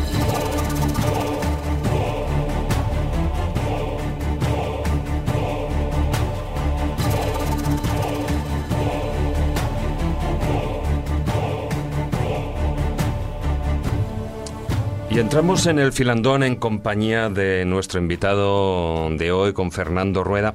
Y antes de, de entrar a hablar de, de, bueno, de unos de los puntos que queríamos hablar, que era de ese, de ese espionaje durante lo que es el periodo de la, segura- de la Segunda Guerra Mundial y sobre todo, por supuesto, toda la parte posterior interesantísima de la Guerra Fría, sí que al hilo de ese libro de nuestro invitado, El regreso del lobo, una de las, eh, de las cosas que ahí se habla y uno de los temas más hablados hoy en día es el integrismo. En España hay mucha gente que teme que tengamos el enemigo en casa. ¿Tú qué opinas desde el punto de vista de dueño de, de esa información que se está moviendo? Pues que en- estos momentos existe un- una grave amenaza interior de que se produzca atentados dentro de, España. Es una amenaza eh, real, eh, están en, una alerta los servicios de inteligencia total, ¿no? Es decir, eh, el 11M eh, nos pilla bastante desprevenidos y es el pretexto para que el servicio de inteligencia, por ejemplo, el CNI, pase de tener 2.500 personas a 3.500 y a que se recupere la figura del captador que estaba para el cual se había olvidado mucho. Sí. Es decir, se mandan a todos los sitios donde hay musulmanes a buscar, no se, no se persigue a los musulmanes, sino se persigue a los que están radicalizados. A los integristas, realmente, No, no, integristas, digamos, ah, bueno, problema- radicales. radi- es decir, no musulmanes, no yihadistas, pero sí los que están, digamos, radicalizados a partir de ahí se les persigue. Y estos son, son muchos. Es decir, son muchos. Y se manda mucha gente a, a las zonas principales, que son Cataluña, Murcia, quiero decir, a todas las provincias a captar gente para que hagan de informadores. Esa es la labor. Lo que pasa es que en los últimos años los mensajes que han sido lanzados, que parece que aquí a veces nos los tomamos a, a chunga, a, los, a, la- a a estos que se están radicalizando, eh, el tema se, eh, se está poniendo muy peligroso y sobre todo cuando ya le- les dicen que pueden cometer un atentado sin necesidad de organizarse, simplemente buscándose un arma y cometiéndolos, ¿no? Y luego además les prometen eh, los no sé cuántas vírgenes si mueren y tal, pues imaginaros, ¿no? Ya. Bueno, pues esperemos que, que las cosas se vayan suavizando, aunque me parece que lo, lo veo un poquitín eh, difícil. Y estamos hablando de esa Segunda Guerra Mundial y mencionado también la Guerra Fría y uno de los puntos importantes que sí que ha guardado relación es esa información que de una manera u otra se ha estado dando una información veraz, otra información falsificada y parte de la importancia y de los instructores y de los que han movido esa información en ocasiones, como digo, sesgada, han sido una serie de escritores espías que han estado publicando durante todos estos años y podríamos partir desde, bueno, desde el Cervantes o Quevedo en la antigüedad hasta, bueno, pues eh, John le Carré, Graham Greene, eh, etcétera. Sí, fíjate que es, es una época crucial, eh, la época de la Guerra Fría, cuando resurge el interés por las novelas de espionaje. Entonces, aquí habría que hablar de una diferenciación. Por una parte están las novelas de espías y por otra parte las novelas que están escritas por espías. Entonces, hay veces que no es fácil de desligar. ¿no? Antes, Fernando Rueda hablaba de que él dentro de sus lecturas pues ha inspirado en dos autores que son verdaderos tótem dentro de eh, la literatura de espionaje, que es John Le Carré por una parte, que por cierto era un seudónimo, y por otra parte Graham Greene, que era un agente británico en África y autor de obras tan conocidas como El americano impasible, El factor humano o Nuestro hombre en La Habana. Son dos personas claves un poco dentro del mundo de, ese- de esa literatura de espionaje porque hablaban con conocimiento propio. Yo creo que es fundamental cuando se habla de esa literatura el saber si te lo estás inventando de cabo a rabo o realmente has vivido ese tipo de experiencias. John Le Carré trabajó en el Foreign Office como agente secreto en Alemania y toda la serie de Smalley eh, o El espía que llegó del frío pues están basados en gran parte en esas experiencias. Eh, Fernando, tú como es lector de, novelas, además mm, sabes que estás reconocido dentro ahora de- del mundo de la literatura de espionaje como una de las personas claves, ¿no? De los que no solo estás más informado, sino de los que mejor sabes reflejar por escrito todo ese tipo de información, que no siempre están unidas las dos facetas. Para ti, ¿quién es el que te influyó más? ¿John Le Carré, Graham Greene o alguno más de los que no hemos mencionado y que ahí está, Ian Fleming o incluso Somerset Maugham? Vamos a ver, eh, cuando tú lees, eh, buscas eh, alguien que te cuente las historias desde el punto de vista que tú quieras, ¿no? Es verdad que esa generación es una generación que crea de alguna forma el, género exitoso que nosotros conocemos ahora. ¿Por qué? Porque ellos rompen con lo que se había hecho hasta entonces, que era pura aventura, y ellos, aparte de que reflejan el mundo que se está viviendo, que es el de la Guerra Fría, lo que hacen es que empiezan a reflejar los personajes. Yo citaría a alguien como, por ejemplo, Frederick Forsyth. Frederick Forsyth Sí. ya no viene del mundo del espionaje, sino que viene del mundo del, del periodismo y que eh, trata las cosas desde eh, ese punto de vista del periodista investigador, desde ese del periodista que Chacal, por ejemplo, ¿no? Que, que busca información y trata de dar eh, esa información.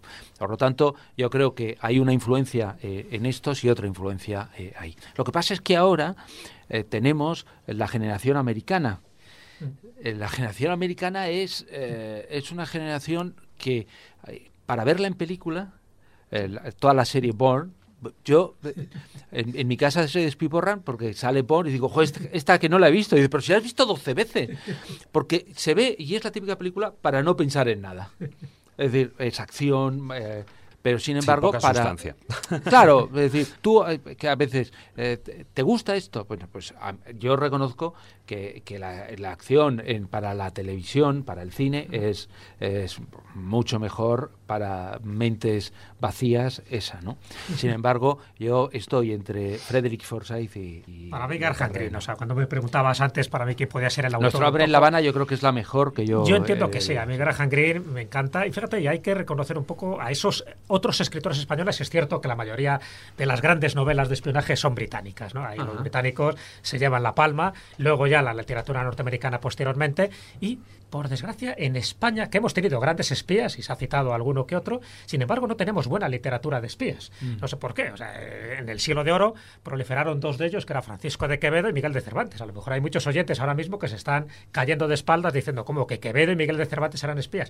Por supuesto que eran espías y, y espiaban muy bien. Incluso Francisco de Quevedo se tuvo que disfrazar de mendigo para marcharse de una de las situaciones más comprometidas que tuvo. Y cuando Cervantes tiene muchos episodios oscuros en su biografía, muchos de esos episodios oscuros, cuando estuvo en Italia, estuvo en Orán, tienen que ver mucho con esas, eh, ese espionaje para, para Felipe II. Al igual que eh, Francisco de Quevedo lo hizo para, para Felipe III. Sí hay toda una literatura interesante desde mi punto de vista y desconocida en España, relanzada por los británicos en la época de la Guerra Fría, porque la verdad que la Guerra Fría era un momento muy propicio precisamente para esas tensiones, ¿no? donde todo el mundo se miraba con recelo pensando que estaban encontrando un espía al lado. Pero sí me gustaría un poco reseñar algo que tú conoces muy bien, Fernando, estoy seguro, que es lo del 007. Se habla mucho de James Bond, en fin, la novela de Ian Fleming, y el 007 ¿de dónde sale? De hecho, en mi correo personal está metido el 007, es un guiño, pero no es un guiño a James Bond, es un guiño a John Dee. John Dee, que era mago, astrólogo, matemático, también para la corte de la reina Isabel I, él firmaba sus cartas con ese 00 y luego un 7 que servía como una especie de glífono que, que en el fondo era que eran los ojos de la reina. Es decir, él estaba investigando por qué eran los ojos de la reina. Y de hecho, ese mensaje que luego es muy conocido de solo para tus ojos, cuando es un lenguaje confidencial, top secret, viene precisamente de ahí, de esa etapa de John Dee, de esa etapa fascinante dentro de los servicios secretos del espionaje, donde Shakespeare y donde Christopher Marlowe, por cierto, dos grandes escritores, a veces muy relacionados entre ellos, también ejercían tareas de espionaje. Yo creo que la, profesión de escritor siempre ha sido muy nefasta a la hora de sobrevivir yo creo que gracias a ser espías todo este tipo de escritores ganaban un sobresueldo que les permitía vivir con cierta dignidad. Sí, lo que, lo que hay que eh, especificar para entender un poco eh, todos esos personajes espías que tú has señalado es que el espionaje en realidad se constituye en agencias estatales Sí. en el siglo eh, XX sí, claro. y y antiguamente el espionaje era una cosa que hacían los grandes señores, los diplomáticos, los reyes, los nobles. Tenía cada uno su servicio secreto y pagaba a sus a sus espías, ¿no? Sí, Por lo pero eran tanto, privados, no es claro. que dijeras, es que trabajaba para el servicio secreto español en la época. No, No, trabajaba no para este, como- claro. Pero bueno, en el fondo era un, se- un Sí, sí, servicio de totalmente, Estado, de de Estado, Estado. sí, sí, sí, claro. O sea que el 007 no es licencia para matar. También, también. Y sobre todo agitado, no revuelto. A ver cómo le matas a alguien agitado sin revolverle. Los Dory Martínez. La verdad es que hay cantidad de cosas que se han puesto de moda gracias a, a, a James Bond y a toda la parafernalia ¿no? que se generó alrededor de este personaje. Y las secuelas que ha habido de James Bond, porque luego ha habido muchísimas novelas que están inspiradas directamente en este personaje. Y Yo estuve en Londres antes del verano y paseando por la calle, exposición de coches de, de, de James Bond. Es decir, es que los ingleses también aprovechan. Hombre, pero es que ahí hay coches, relojes, eh, mujeres, no, eso no. Eh, pero sin lugar a dudas, eh, bueno, pues eh, el, el cine ha clavado ciertas épocas doradas de lo que podría ser el mundo del espionaje. Una de ellas, por supuesto, es esa Guerra Fría y otra, por supuesto, de la que Carlos tendrá mucho que decir, es esa Segunda Guerra Mundial, donde posiblemente y gracias a todo el espionaje no fallecieron o no murieron en, en combate pues millones de personas que en otras circunstancias sí que habrían fallecido. Es verdad, lo que pasa es que la Guerra Fría lo oscureció por una sencilla razón. Ha- Habéis dicho que es la época dorada de los espías, y es verdad, pero lo es entre otras cosas porque es la más atractiva para el mundo del espionaje, porque fue un enfrentamiento que duró muchísimo tiempo de manera sostenida con sistemas de espionaje muy modernos. Es caro y curioso porque, tanto que habéis hablado de, de James que hemos estado hablando de James hay un, hay un, hay un escritor que es John Le Carré, que consiguió crear todo un fenómeno televisivo, porque las novelas se leían, pero dentro de un, espacio más reducido, con Calderón Sastre Soldado Espía, que muestra por primera vez un tipo de espías diferentes. O sea, no es James Bond, es una especie como de funcionarios o grises o oscuros, apagados, que tienen, sin embargo, una responsabilidad sobre ellos mismos terrible, porque tienen que, o saben que se enfrentan a un problema mucho mayor. En la guerra mundial, para mí, hay, un, hay dos grandes momentos del espionaje. Uno muy conocido que afecta a España, que es el caso de, de Puyol eh, y el famoso engaño Sí. que lleva Garbo. Juan, Juan Puyol. sí. Y eh, otro muy, muy interesante que también, todos están recogidos por el cine, algunos de los que fueron recogidos en los años 50 quedaron obviamente mucho mejor, pues son grandes películas, que es eh, Sorge, el, el espía soviético en, en- en la embajada alemana en, en Tokio, que tiene un papel determinante en un elemento, y es que es quien informa a, a Moscú que después del, del- del 7 de diciembre, del ataque japonés a Pearl Harbor, cuando los alemanes están a 18, 20, 30 kilómetros de Moscú, comunica a- a- al servicio secreto eh, soviético que con seguridad Japón no les va a atacar por la espalda en Siberia. Y por lo tanto, los rusos tienen la posibilidad de enviar decenas de divisiones frescas al frente de Moscú en el momento decisivo de la guerra. Fijaros que es muy importante aquí porque yo ahora, por temas que no tienen nada que ver con esto, sino por un libro que acabo de sacar, eh, y aquí espero que hablemos de, de falsedades de la Segunda Guerra Mundial, Hablaremos. porque hay un, hay un tema importante y es que en realidad, ahora mismo, ahora, todos sabemos que los japoneses estaban tan asustados después del incidente de Kaliningrad en 1939 que les daba miedo la Unión Soviética muchísimo. Y entonces no iban a tocarlo ni, como se dice ahora, ni de coña. Sin embargo, eso no se sabía en la época. Entonces, esa información en ese momento, para mí es lo que decide la guerra mundial. O sea, el hecho de que Japón no interviniera el 8-9 de diciembre en el frente siberiano y que volcara toda su energía en el sudeste asiático, cambia la guerra.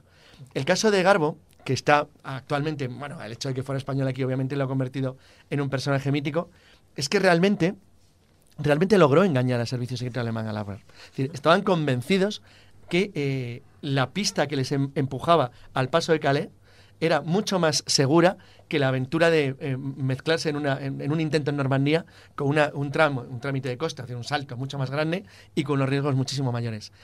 Claro, la guerra mundial podemos estar hablando de espías durante siglos. El problema es que la guerra mundial está oscurecida en la labor de espionaje por, por la espectacularidad de los- del conflicto en sí mismo. En tanto que la guerra fría, como el conflicto caliente no se daba, la parte del espionaje, ya hemos empezado con la música del tercer hombre, Sí, es fantástico claro. realmente, porque es el momento perfecto. Además, es donde surge el espía prototípico con gabardín y sombrero. joder. Pero es Está verdad, Xavi. Carlos, que muchas veces nos habla de eso, de ese espía español, ¿no? Hemos hablado antes de algunos espías del siglo de oro, pero en el siglo, en el siglo XX y sobre todo en la Segunda Guerra Mundial y luego ya en la Guerra Fría, hay dos espías que brillan por, con luz propia. Uno tú lo acabas de comentar, Sí. que es Garbo, Juan Puyol, que por cierto es el único caso que yo conozco donde recibe la dos medallas De los dos- de los dos bandos, sí, la señor. Cruz de Hierro alemana y la Orden del Imperio Británico. Y fíjate que tiene un rasgo que Luria Matagero, que Matagero fue una chapuza, que es el hecho de ser el eh, per- eh, miembro de un país neutral. Es decir, alguien que en principio no tendría por qué implicarse en un problema de este estilo. La verdad es que, es, que el espionaje puede ser decisivo y muchas veces no lo es. O sea, el escuchar los servicios de información. Bueno, eh, Fernando se mueve en un grupo muy conocido, entre que tenemos un montón de amigos comunes, entre los cuales yo hace poco estaba hablando de un tema con ellos, que es el de confianza blanca.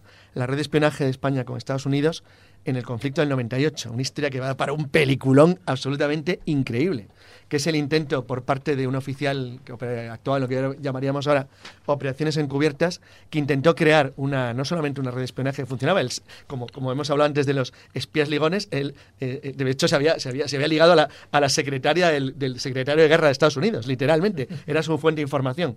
Y que además intentó crear, o sea, con- montar un- una operación corsaria en el Pacífico americano para destruir la navegación eh, am- norteamericana en el, en el Pacífico Norte a través de una red de espías y bueno, llegaron, bueno, llegaron a armar un corsario, un buque corsario en Vancouver, en Canadá, que era país, estado neutral, y que bueno, el sistema de comunicación que tenía era a través de un anillo que él tenía que hacerle llegar al, al capitán general español en Cuba que decía precisamente eso, confianza blanca, que era el nombre de la organización que él tenía. Bueno, uno de estos temas poco conocidos y poco explorados del espionaje español que darían para películas de sobra. Y realmente el motivo por el cual el espionaje español sea más desconocido es porque no nos hemos implicado en las guerras mundiales. Es decir, hemos sido un país neutral. El espionaje es de países que tienen conflicto permanentemente. Son los que absorben la imaginación del mundo. Es decir, los, los que están a- ahí como en segunda línea atrás del telón, pues impactan menos. Y Ramón Mercader, ¿qué dices de él? Ramón Mercader, muy interesante Otro espía español, que Sí. además es el que se carga a Trotsky. Sí, sí, bueno, pero... Por orden de, de Stalin. Claro, pero bueno, pero Ramón Mercader, que era un ejecutor al fin y al cabo de una, de una orden, de un- es una persona que aunque fue espía, también es cierto que tenía una vida más activa, más abierta, era más conocido, era un tipo ahí oscuro que estaba entre las, es decir, intentando maquinar, a ver cómo... Es decir, hay muchas modalidades y muchas formas de actuar. Y, y claro, es, decir, aquí es curioso, es decir, al principio David ha empezado el programa citando el, el libro del- de la guerra chino de hace 2500 Sun años, que fíjate curioso que Sun Tzu divide a los, a los espías en, en unos grupos que en líneas generales, a pesar de tiempo transcurrido, son correctos. Él dice que hay el espía propio, es decir, el que combate en tu bando y te informa a ti porque eres tú el que le das la información y la confianza, el espía comprado, que es el enemigo al que tú, es decir, estás pagando dinero, le estás untando para que te dé información, el traidor, el que de verdad quiere traicionar a los contrarios, el flotante y el liquidable. Fijaros, el liquidable es el que va a dar información al contrario, pero información que es falsa. En tanto que el flotante es del que tú puedes luego prescindir, porque es el que les, el que les está facilitando una información que al final va a conducir a que ese ejército sea destruido por él mm, propio. El Entonces, liquidable es el que menos duraba, ¿no? Claro, sí, pero fíjate que los nombres y la terminología y la forma de usarlos es decir, no ha cambiado después de 2500 años. Básicamente lo que hacen es lo mismo. Es decir, la- la- el espionaje es información, la información es poder, es decir, como se dice siempre, y es que es verdad. O sea, es decir, eh, la famosa frase de, de- de Napoleón, que creo que dice después de cuando va a romper la línea española, después de Bailén en el Ebro, de nunca, nunca hay que molestar al enemigo mientras se está equivocando. Es decir, se basa fundamentalmente en el obtener una gran información.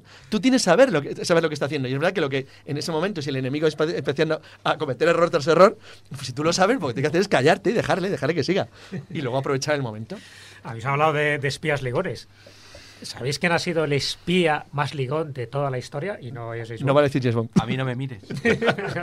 Ay, ya me has quitado el primero de la lista. Bueno, el A ver, segundo ¿quién? de la lista. Mata Hari. ¿Qué va? ¿Qué va? ¿Qué va? ¿Qué va?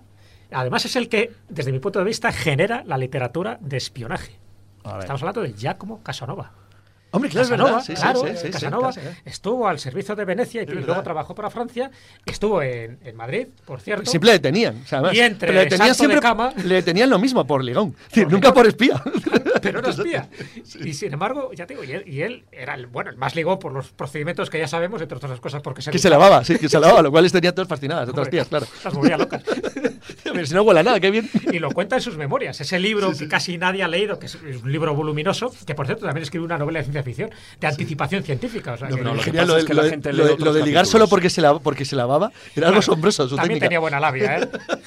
No, fijaros, el, eh, de, mi- de la época de la, de Segunda Guerra Mundial y posterior, mi espía preferido era el espío, el espía mujeriego, borrachín, aristócrata y comunista perdido. Ah, era claro. Kim Philby. Chris Philby, los traidores Philby, que del estuvo Círculo aquí, estuvo aquí en España eh, espiando durante nuestra guerra civil y le habían encargado matar a, a Franco. Sí, sí tenía la ocasión, porque le, había mandado lo- el, el NKVD, el, Sí, KGB posterior. sí. Y entonces tuvo la ocasión, porque por casualidad le, le bombardearon y Franco le fue a poner una medalla. Claro, si hubiera sido un yihadista de los de ahora, se habría inmolado y, y se, y habría- y menos, se habría sí. cargado. Pero claro, él Eso era demuestra lo peligrosos que son los aristócrata, yihadistas, ¿eh? Eso hace peligrosos a los yihadistas, ¿eh? Sí, pero además es la demostración de lo que era el servicio, los servicios de inteligencia, sobre todo lo- los ingleses y tal en aquella época, que un tío ven- era eh, de la aristocracia y tal y ya tenía un hueco y era completamente de fiar. Claro, para Chile Bueno, es que fue un shock en Inglaterra, pero no solo por él, todo el grupo que Sí, sí, tenía. sí. Todos estudiantes de Oxford, de Cambridge, todos cultos. eh. Bueno. fue un, fue un shock. Ese Fernando era tu, tu espía favorito, como se suele decir. Bueno, Sí. eh, sin mencionar a Miquel, A por Miquel, supuesto. que lo es más. El que seguro que era el espía favorito de Carmen era Theodore Alvin Hall. Sobre todo porque era científico y porque, como se suele decir, pues mm, robó cuanto menos toda la información en los planos de, de la bomba atómica, ¿no? Pues sí, Hall, llamado espía atómico. En inglés queda mejor. Atomic Spy suena mejor Sí, suena- que espía a, atómico. a mí me suena a dibujos animados, es como sí, lo no, de la eres- hormiga atómica. Exactamente. Pues eh, este era un físico. Claro, todo el mundo, a lo mejor, si piensan en científicos y en la Segunda Guerra Mundial, todo el mundo sabe el proyecto Manhattan, obviamente, a la bomba atómica, los proyectos equivalentes en Alemania o en. Y la máquina Enigma, que no hemos hablado, que era otro de los la- fundamentales en, en el la de máquina. Enigma. No me voy a meter en esos científicos que todo el mundo conoce que participaron en el proyecto porque realmente esos estaban haciendo su investigación en el campo atómico. Pero eh, Hall, el que ahora tú has mencionado, David, ese sí fue espía, para la Unión Soviética en este caso. Eh, trabajaba en el proyecto Manhattan y lo que hizo fue mm, transmitir, además, eh, había varios eh, infiltrados, digamos, eh, trabajando para los rusos dentro del proyecto Manhattan. No se conocían entre ellos. O sea, unos no sabían que el otro, que estaba al lado, sentado en el despacho, compartiendo sala, Claro, es que eso es una máxima. ¿no, Transmitía también información. Compartimientos, sí. Claro. Pero el caso de Hall aparentemente es particular en el sentido de que él eh, fue el único que sí transmitió los planos, digamos, la información detallada de cómo fa- fabricar la bomba de plutonio y también los procesos de purificación, por ejemplo, de, de plutonio. Como digo, los demás eh, daban otro tipo de informaciones, pero él sí, sí pasó lo- los planos. Y de hecho, eh, creo que el, el científico que estaba encargado de estos proyectos en Rusia, Igor Kurchatov, mm, bueno, mi ruso no es muy bueno, que digamos, pero bueno, este eh, usaba la, la información, por ejemplo, que le pasaba otro de los espías que también estaba dentro del proyecto Manhattan, Klaus Fuchs, para contrarrestar lo que, lo que Hall le había dicho y, y aceptar la de, la de Hall. Estos eran, digamos, los más destacados de, de los que trabajaban para la Unión Soviética en aquel momento.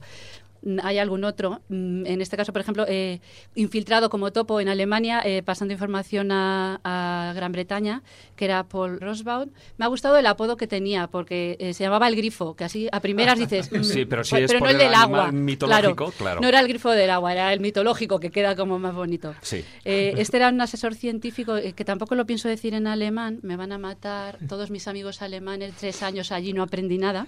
Pero bueno, no, no, no, no lo pienso decir, era de las fábricas de, metal, de metalurgia allí, y después mm, trabajó también como asesor científico de una editorial que a mucha gente le sonará, sobre todo a los científicos, que es la Springer Verlag.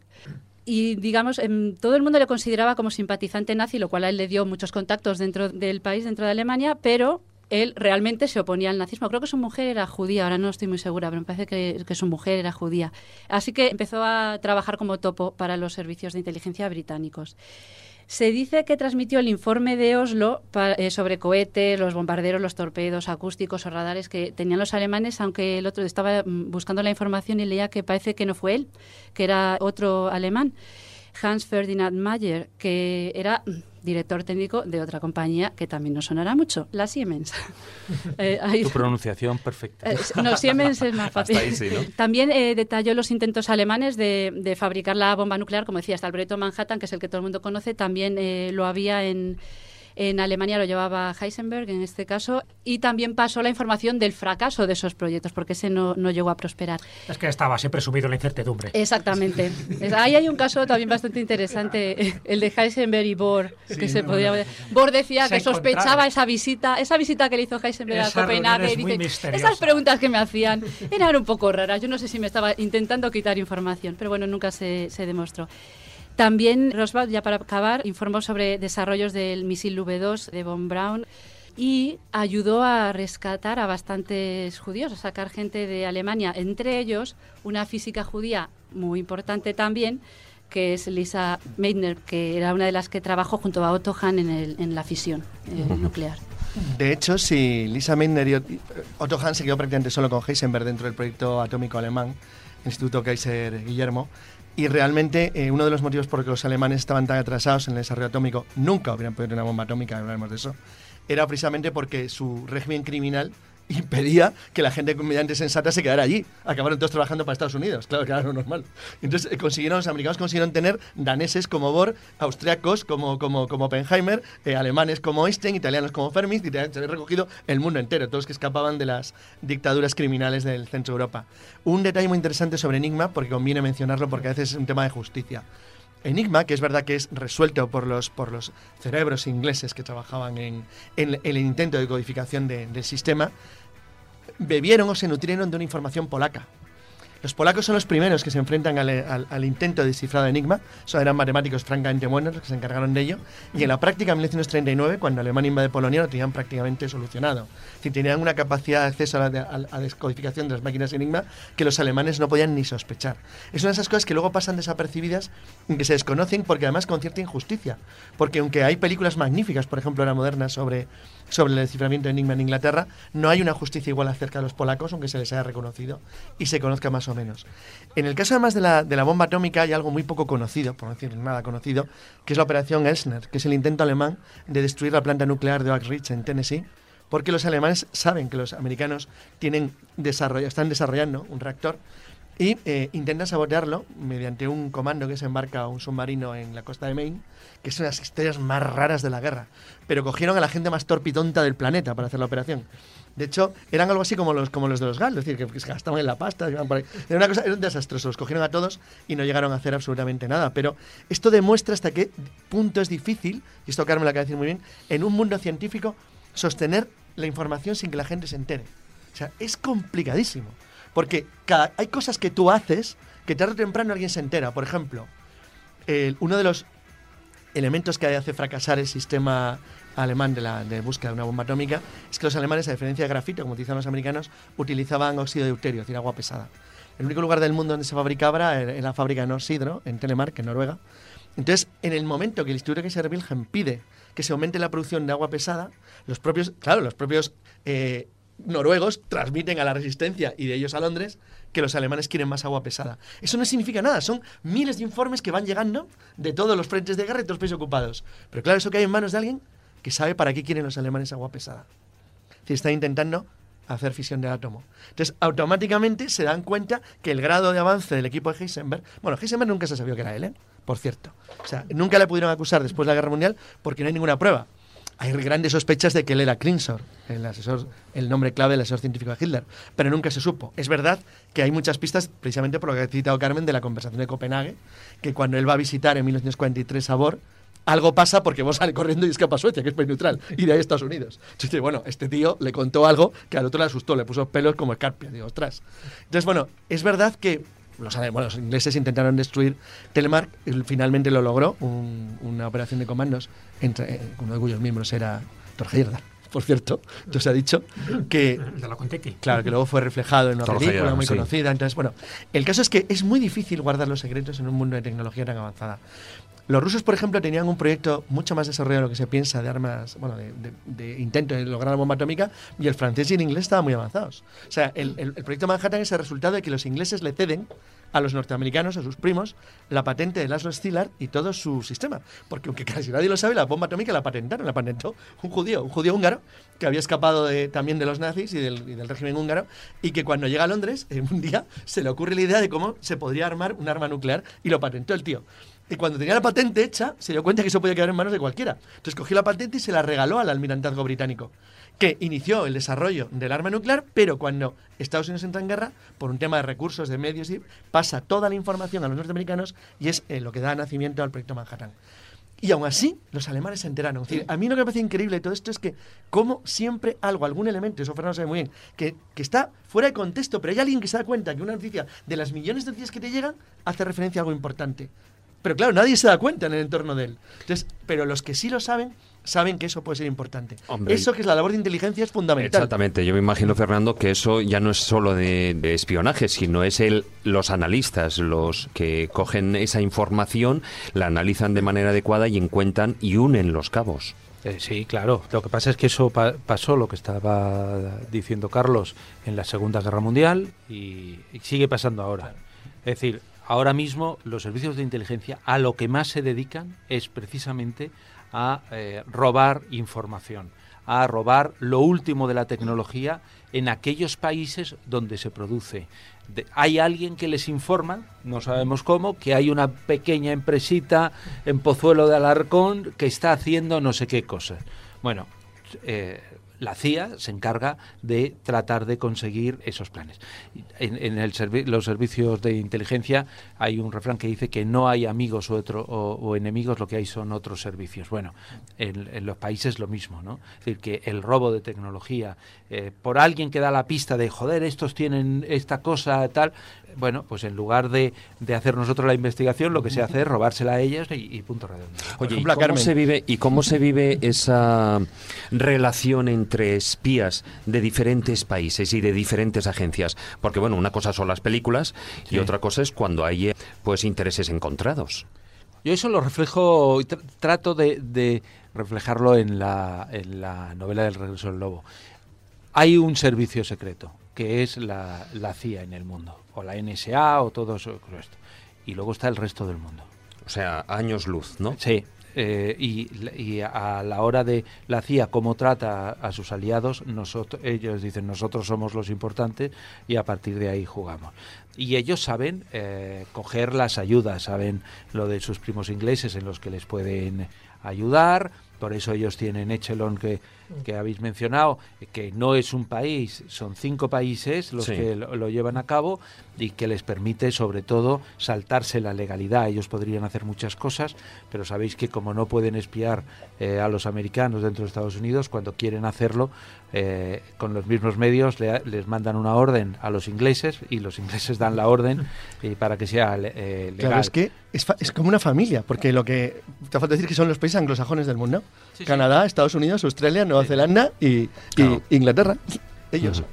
Bueno, y para terminar, ¿cuál es la situación actual del espionaje? O sea, ¿es esta que tú has mencionado? ¿Lo, mm, ¿Se dedican a, a robar o de hecho, pues tras los atentados del 11M, 11S, el de Londres, etcétera, o sea, la situación ha cambiado?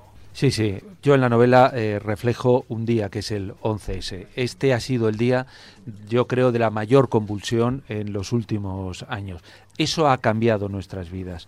Eh, si ya tenían cierta libertad la- para realizar todo tipo de, de espionaje, a- con, con esto amparados en el terrorismo real, por otra parte, han, eh, han ampliado absolutamente todo. En algún momento creo que ha sido, no sé si Carlos o Jesús habéis dicho, que tienen una capacidad de almacenarlo todo, pero el problema es que solamente pueden eh, sacar de esa información lo de los objetivos concretos. Ahora mismo yo creo que el objetivo eh, es almacenarlo absolutamente todo y eh, ya no solamente tener almacenado lo de uno de dos años, sino dentro de diez años poder buscar a, buscarnos a, cual- a cualquiera de nosotros por lo que estemos haciendo y por lo que hemos hecho en los últimos diez años. Es decir, eso requiere ya unas tecnologías y unas cosas. El, problema es que estás con el bando de los buenos o estás con el bando de los malos y depende de cuál sea tu bando. Y si estás con el KGB, pues o con los rusos hay unas cosas, si estás con los americanos, pues ellos te ayudan en lo que en lo que necesitas, ¿no? Bueno, pues Fernando Rueda, muchas gracias por haber estado con nosotros. Y Gracias te a vosotros. auguramos un exitazo con este El regreso del lobo, eh, publicado por Roca Editorial. Que bueno, quién sabe si en breve también hasta lo podremos ver en la gran pantalla, ¿no? Con Angelina Jolie de protagonista, ya lo tengo decidido. Bueno, yo, Yo eso, que me lo iba a pedir para mí. yo eso también. tú, tú lo podrías hacer perfectamente. Gracias, Fernando.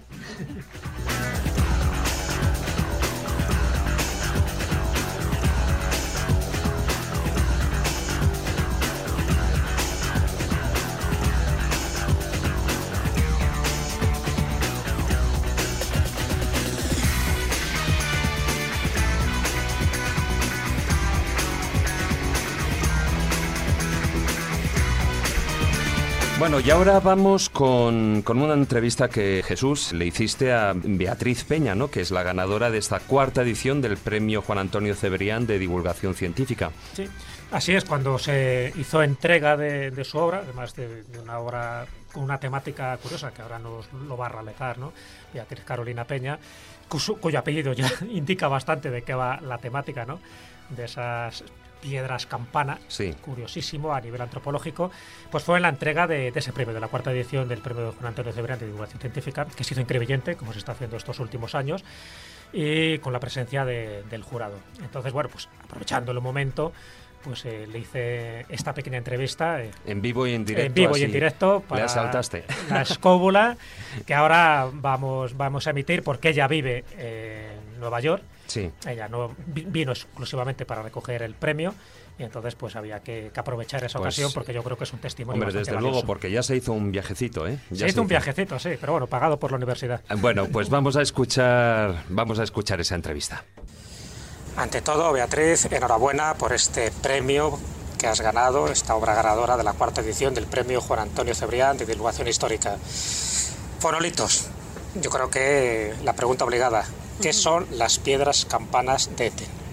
Las piedras campanas de Eten son eh, unas piedras, como el nombre lo indica, que tienen la propiedad de sonar como campanas cuando se las choca con otras piedras. Tienen unos componentes eh, geológicos que las hacen, eh, que les dan esta propiedad. ¿Cómo surge tu interés para empezar a investigar este fenómeno geológico bastante inusual? El, interés surge a partir de la lectura de la relación de viaje de Fray Diego de Ocaña, un monje jerónimo que mm, salió del monasterio de Santa María de, Guadalupe en Extremadura, España, hacia las Indias a recoger fondos para su monasterio.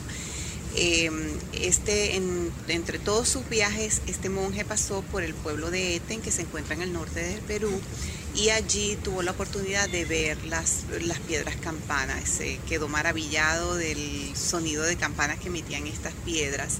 Entonces, cuando eh, leí la relación de viaje por primera vez en el 2001, estaba haciendo otro tipo de trabajo con la relación, pero me, me pareció este fenómeno muy extraño.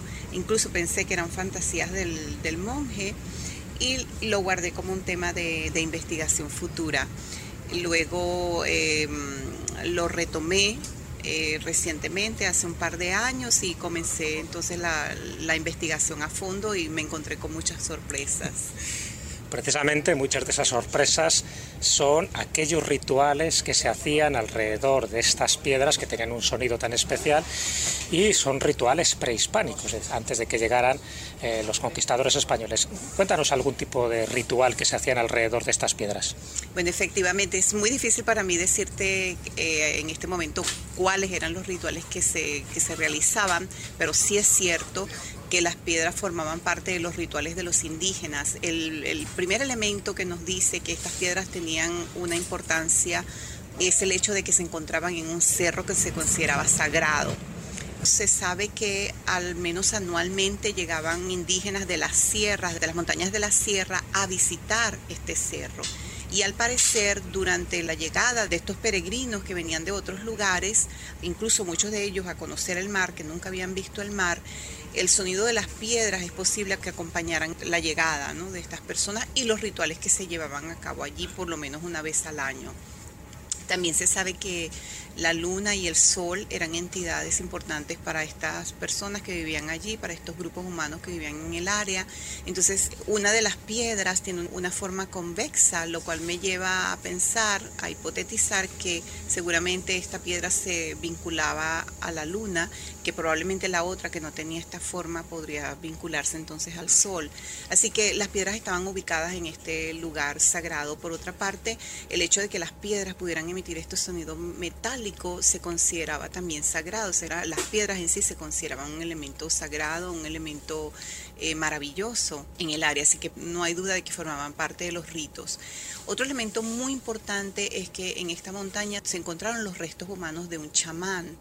Se sabe que era un chamán porque tenía insertado en su muslo derecho una sonaja que utilizaba obviamente en sus, en sus ritos. Por esto se sabe. Y además de eso, alrededor del, del esqueleto que se encontró, se ubicaron otros elementos que todavía se utilizan hoy en ritos mágicos, sobre todo ritos de sanación en el área. Por eso se sabe que esta persona era un, un chamán. También alrededor del chamán se encontraron restos de niños que al parecer fueron sacrificados. Eh, son los franciscanos, creo, que hacen un rito de exorcización de este lugar. ¿En qué consistió? Eh, bueno, los ritos de exorcización generalmente consistían en eh, oraciones que se decían en latín, eh, pero probablemente el aspecto gráfico que todavía podemos ver hoy eh, es la imposición de una cruz. Y es algo que todavía podemos ver allí que se hizo de manera eh, de, de manera grabada. Se grabó una cruz en una de las piedras que formaban parte del, ah, de un lugar específico del cerro que era el, el altar. O sea, allí todavía hoy podemos ver la, la cruz y podemos ver la fecha que es 1628 creo y aparte de esto, el hecho de que las piedras un poco más adelante, después de este rito, se vincularan a un milagro eucarístico que hubo en el pueblo de Eten, también permitió que estas piedras se exorcizaran. Se puede ver el contraste con otros lugares del Perú donde hay piedras también con características especiales, puede ser por la forma, y que se llaman piedras del demonio o piedras del diablo, en un intento nuevamente de vincularlas a los ritos que se consideraban paganos. Entonces se, rebautizaban.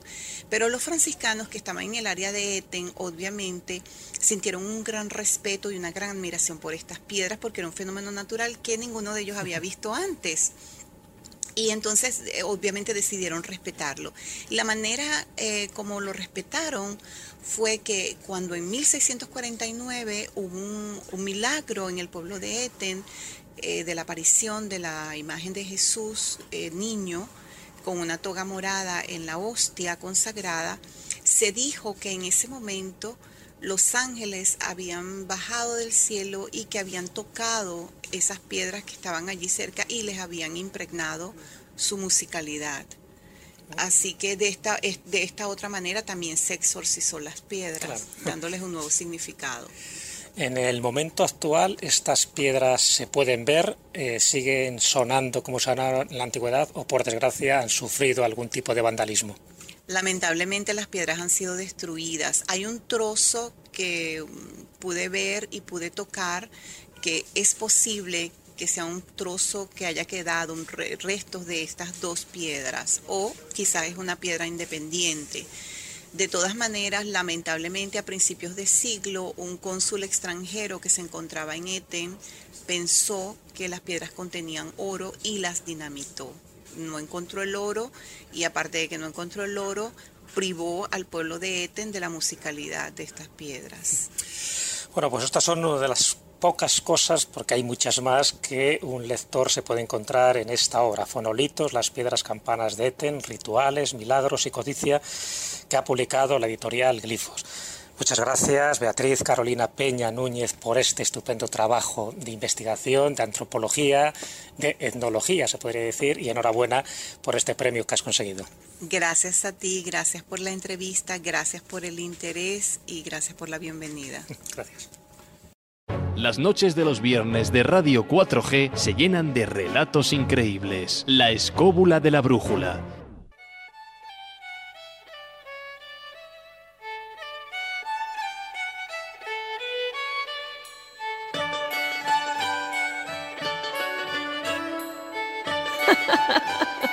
Los cuentos de Callejo.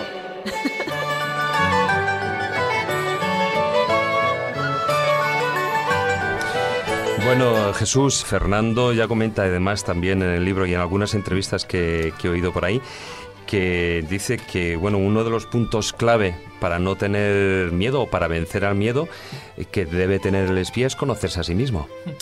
Yo creo que esa es la clave. Además, esas palabras forman parte de, todos los sabios, tanto de Oriente como de Occidente, ¿no? Que han insistido en la necesidad de conocerse uno mismo, ¿no? Eh, incluso estaba en el frontispicio de- del templo de, Apolo, en Delfos, en Grecia, donde tenías que conocerte a ti mismo, y de ahí, y de ahí parten muchísimas cosas que luego comentaremos a raíz un poco de, este cuento que os quería transmitir.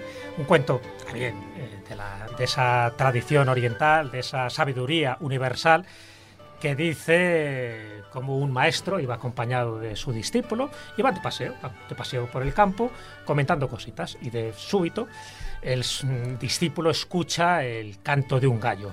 Y entonces el joven exclama inmediatamente, ¡ay, si pudiera conocer el lenguaje de los gallos! Un poco después, baló una cabra y el joven exclamó, ¡ay, si pudiera conocer el lenguaje de las cabras! El maestro le miraba así de arriba abajo. Siguen paseando y en ese momento escucha el mugido de una vaca y el joven exclamó, ¡ay, si pudiera conocer el lenguaje de las vacas! Poco después escucha el graznido de un cuervo y el joven vuelve a exclamar, ¡ay, si pudiera conocer el lenguaje de los cuervos! Y entonces el maestro, en términos muy terminantes, nunca mejor dicho, le dice, ¡ay, si pudieras conocerte un poco a ti mismo, galán!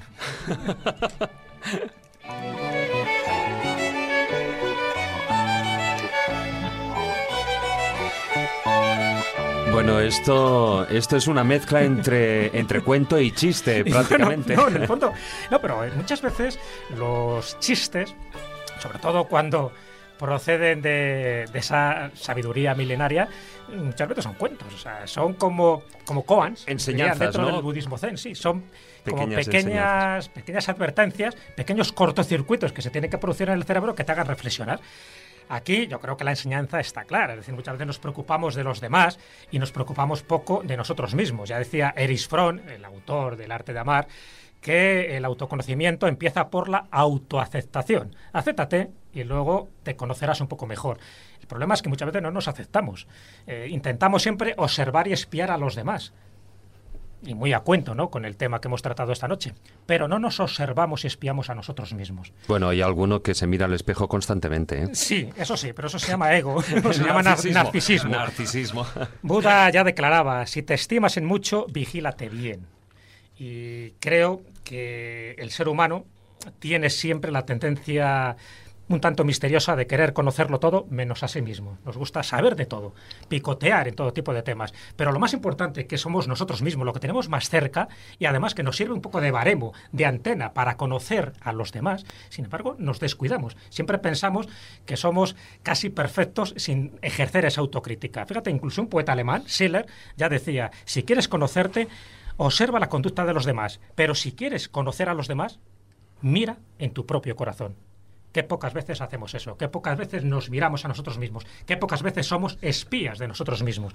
Yo creo que no es fácil porque muchas veces no queremos ver nuestro lado difícil, nuestro lado oscuro, pero yo creo que es fundamental si realmente queremos ese autoconocimiento. Primero, aceptémonos como somos, desliguemos aquellas cosas que no nos gustan y ese conocerse a sí mismo que tantas veces se ha repetido y por algo será en los textos sagrados es sencillamente porque nosotros en nuestro corazón tenemos la clave, somos la medida de todas las cosas y así miramos a los demás. Si nosotros somos mezquinos, todo lo miraremos de una forma mezquina, pero si realmente nos queremos un poco más, desde luego te puedo asegurar que todo lo empezaremos a mirar con unos ojos eh, con más positividad. Y ahora mismo, y más cuando hemos hablado de los espías de la Segunda Guerra Mundial y de tantos conflictos bélicos, yo creo que necesitamos querernos un poco más a nosotros mismos. Bueno, pues con estas pequeñas pero grandes píldoras de, de sabiduría, tomamos la lección todos, yo espero, como aprendida, pero aprendida con H, Sí, hombre, claro. como debe ser. Porque hay que interiorizar ese conocimiento. Exactamente. Esa es la H fundamental, sí, señor.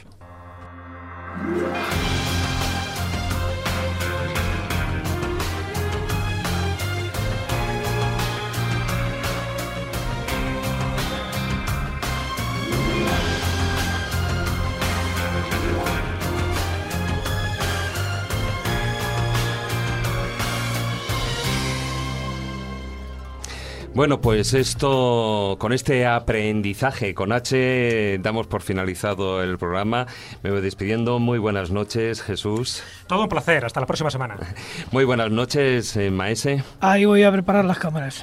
a preparar las cámaras. Muy buenas noches, Carlos Canales. Y yo los micrófonos. Muy buenas noches, Carmen. Que te Buenas vienen. noches. Buenas noches, Marcos. Buenas noches y cuidadito con un, un poquito de una razón conspiranoica. Cuidadito con lo que ponéis en los correos electrónicos, las redes sociales, todas estas cosas que son la conspiranoia mm, del día a día cotidiana, que es muy sospechosa. Desde luego que sí. Y a todos vosotros, queridos oyentes, gracias por acompañarnos. Os recordamos, como siempre, nuestra presencia en Internet, en Facebook, la página oficial en la escóbula de la brújula, en Twitter, arroba la escóbula 7 y por supuesto también nuestra página web, nuestra casa virtual, laescóbula.com. Buenas noches, tratar de ser felices e ilustraros. Hasta la próxima semana, amigos.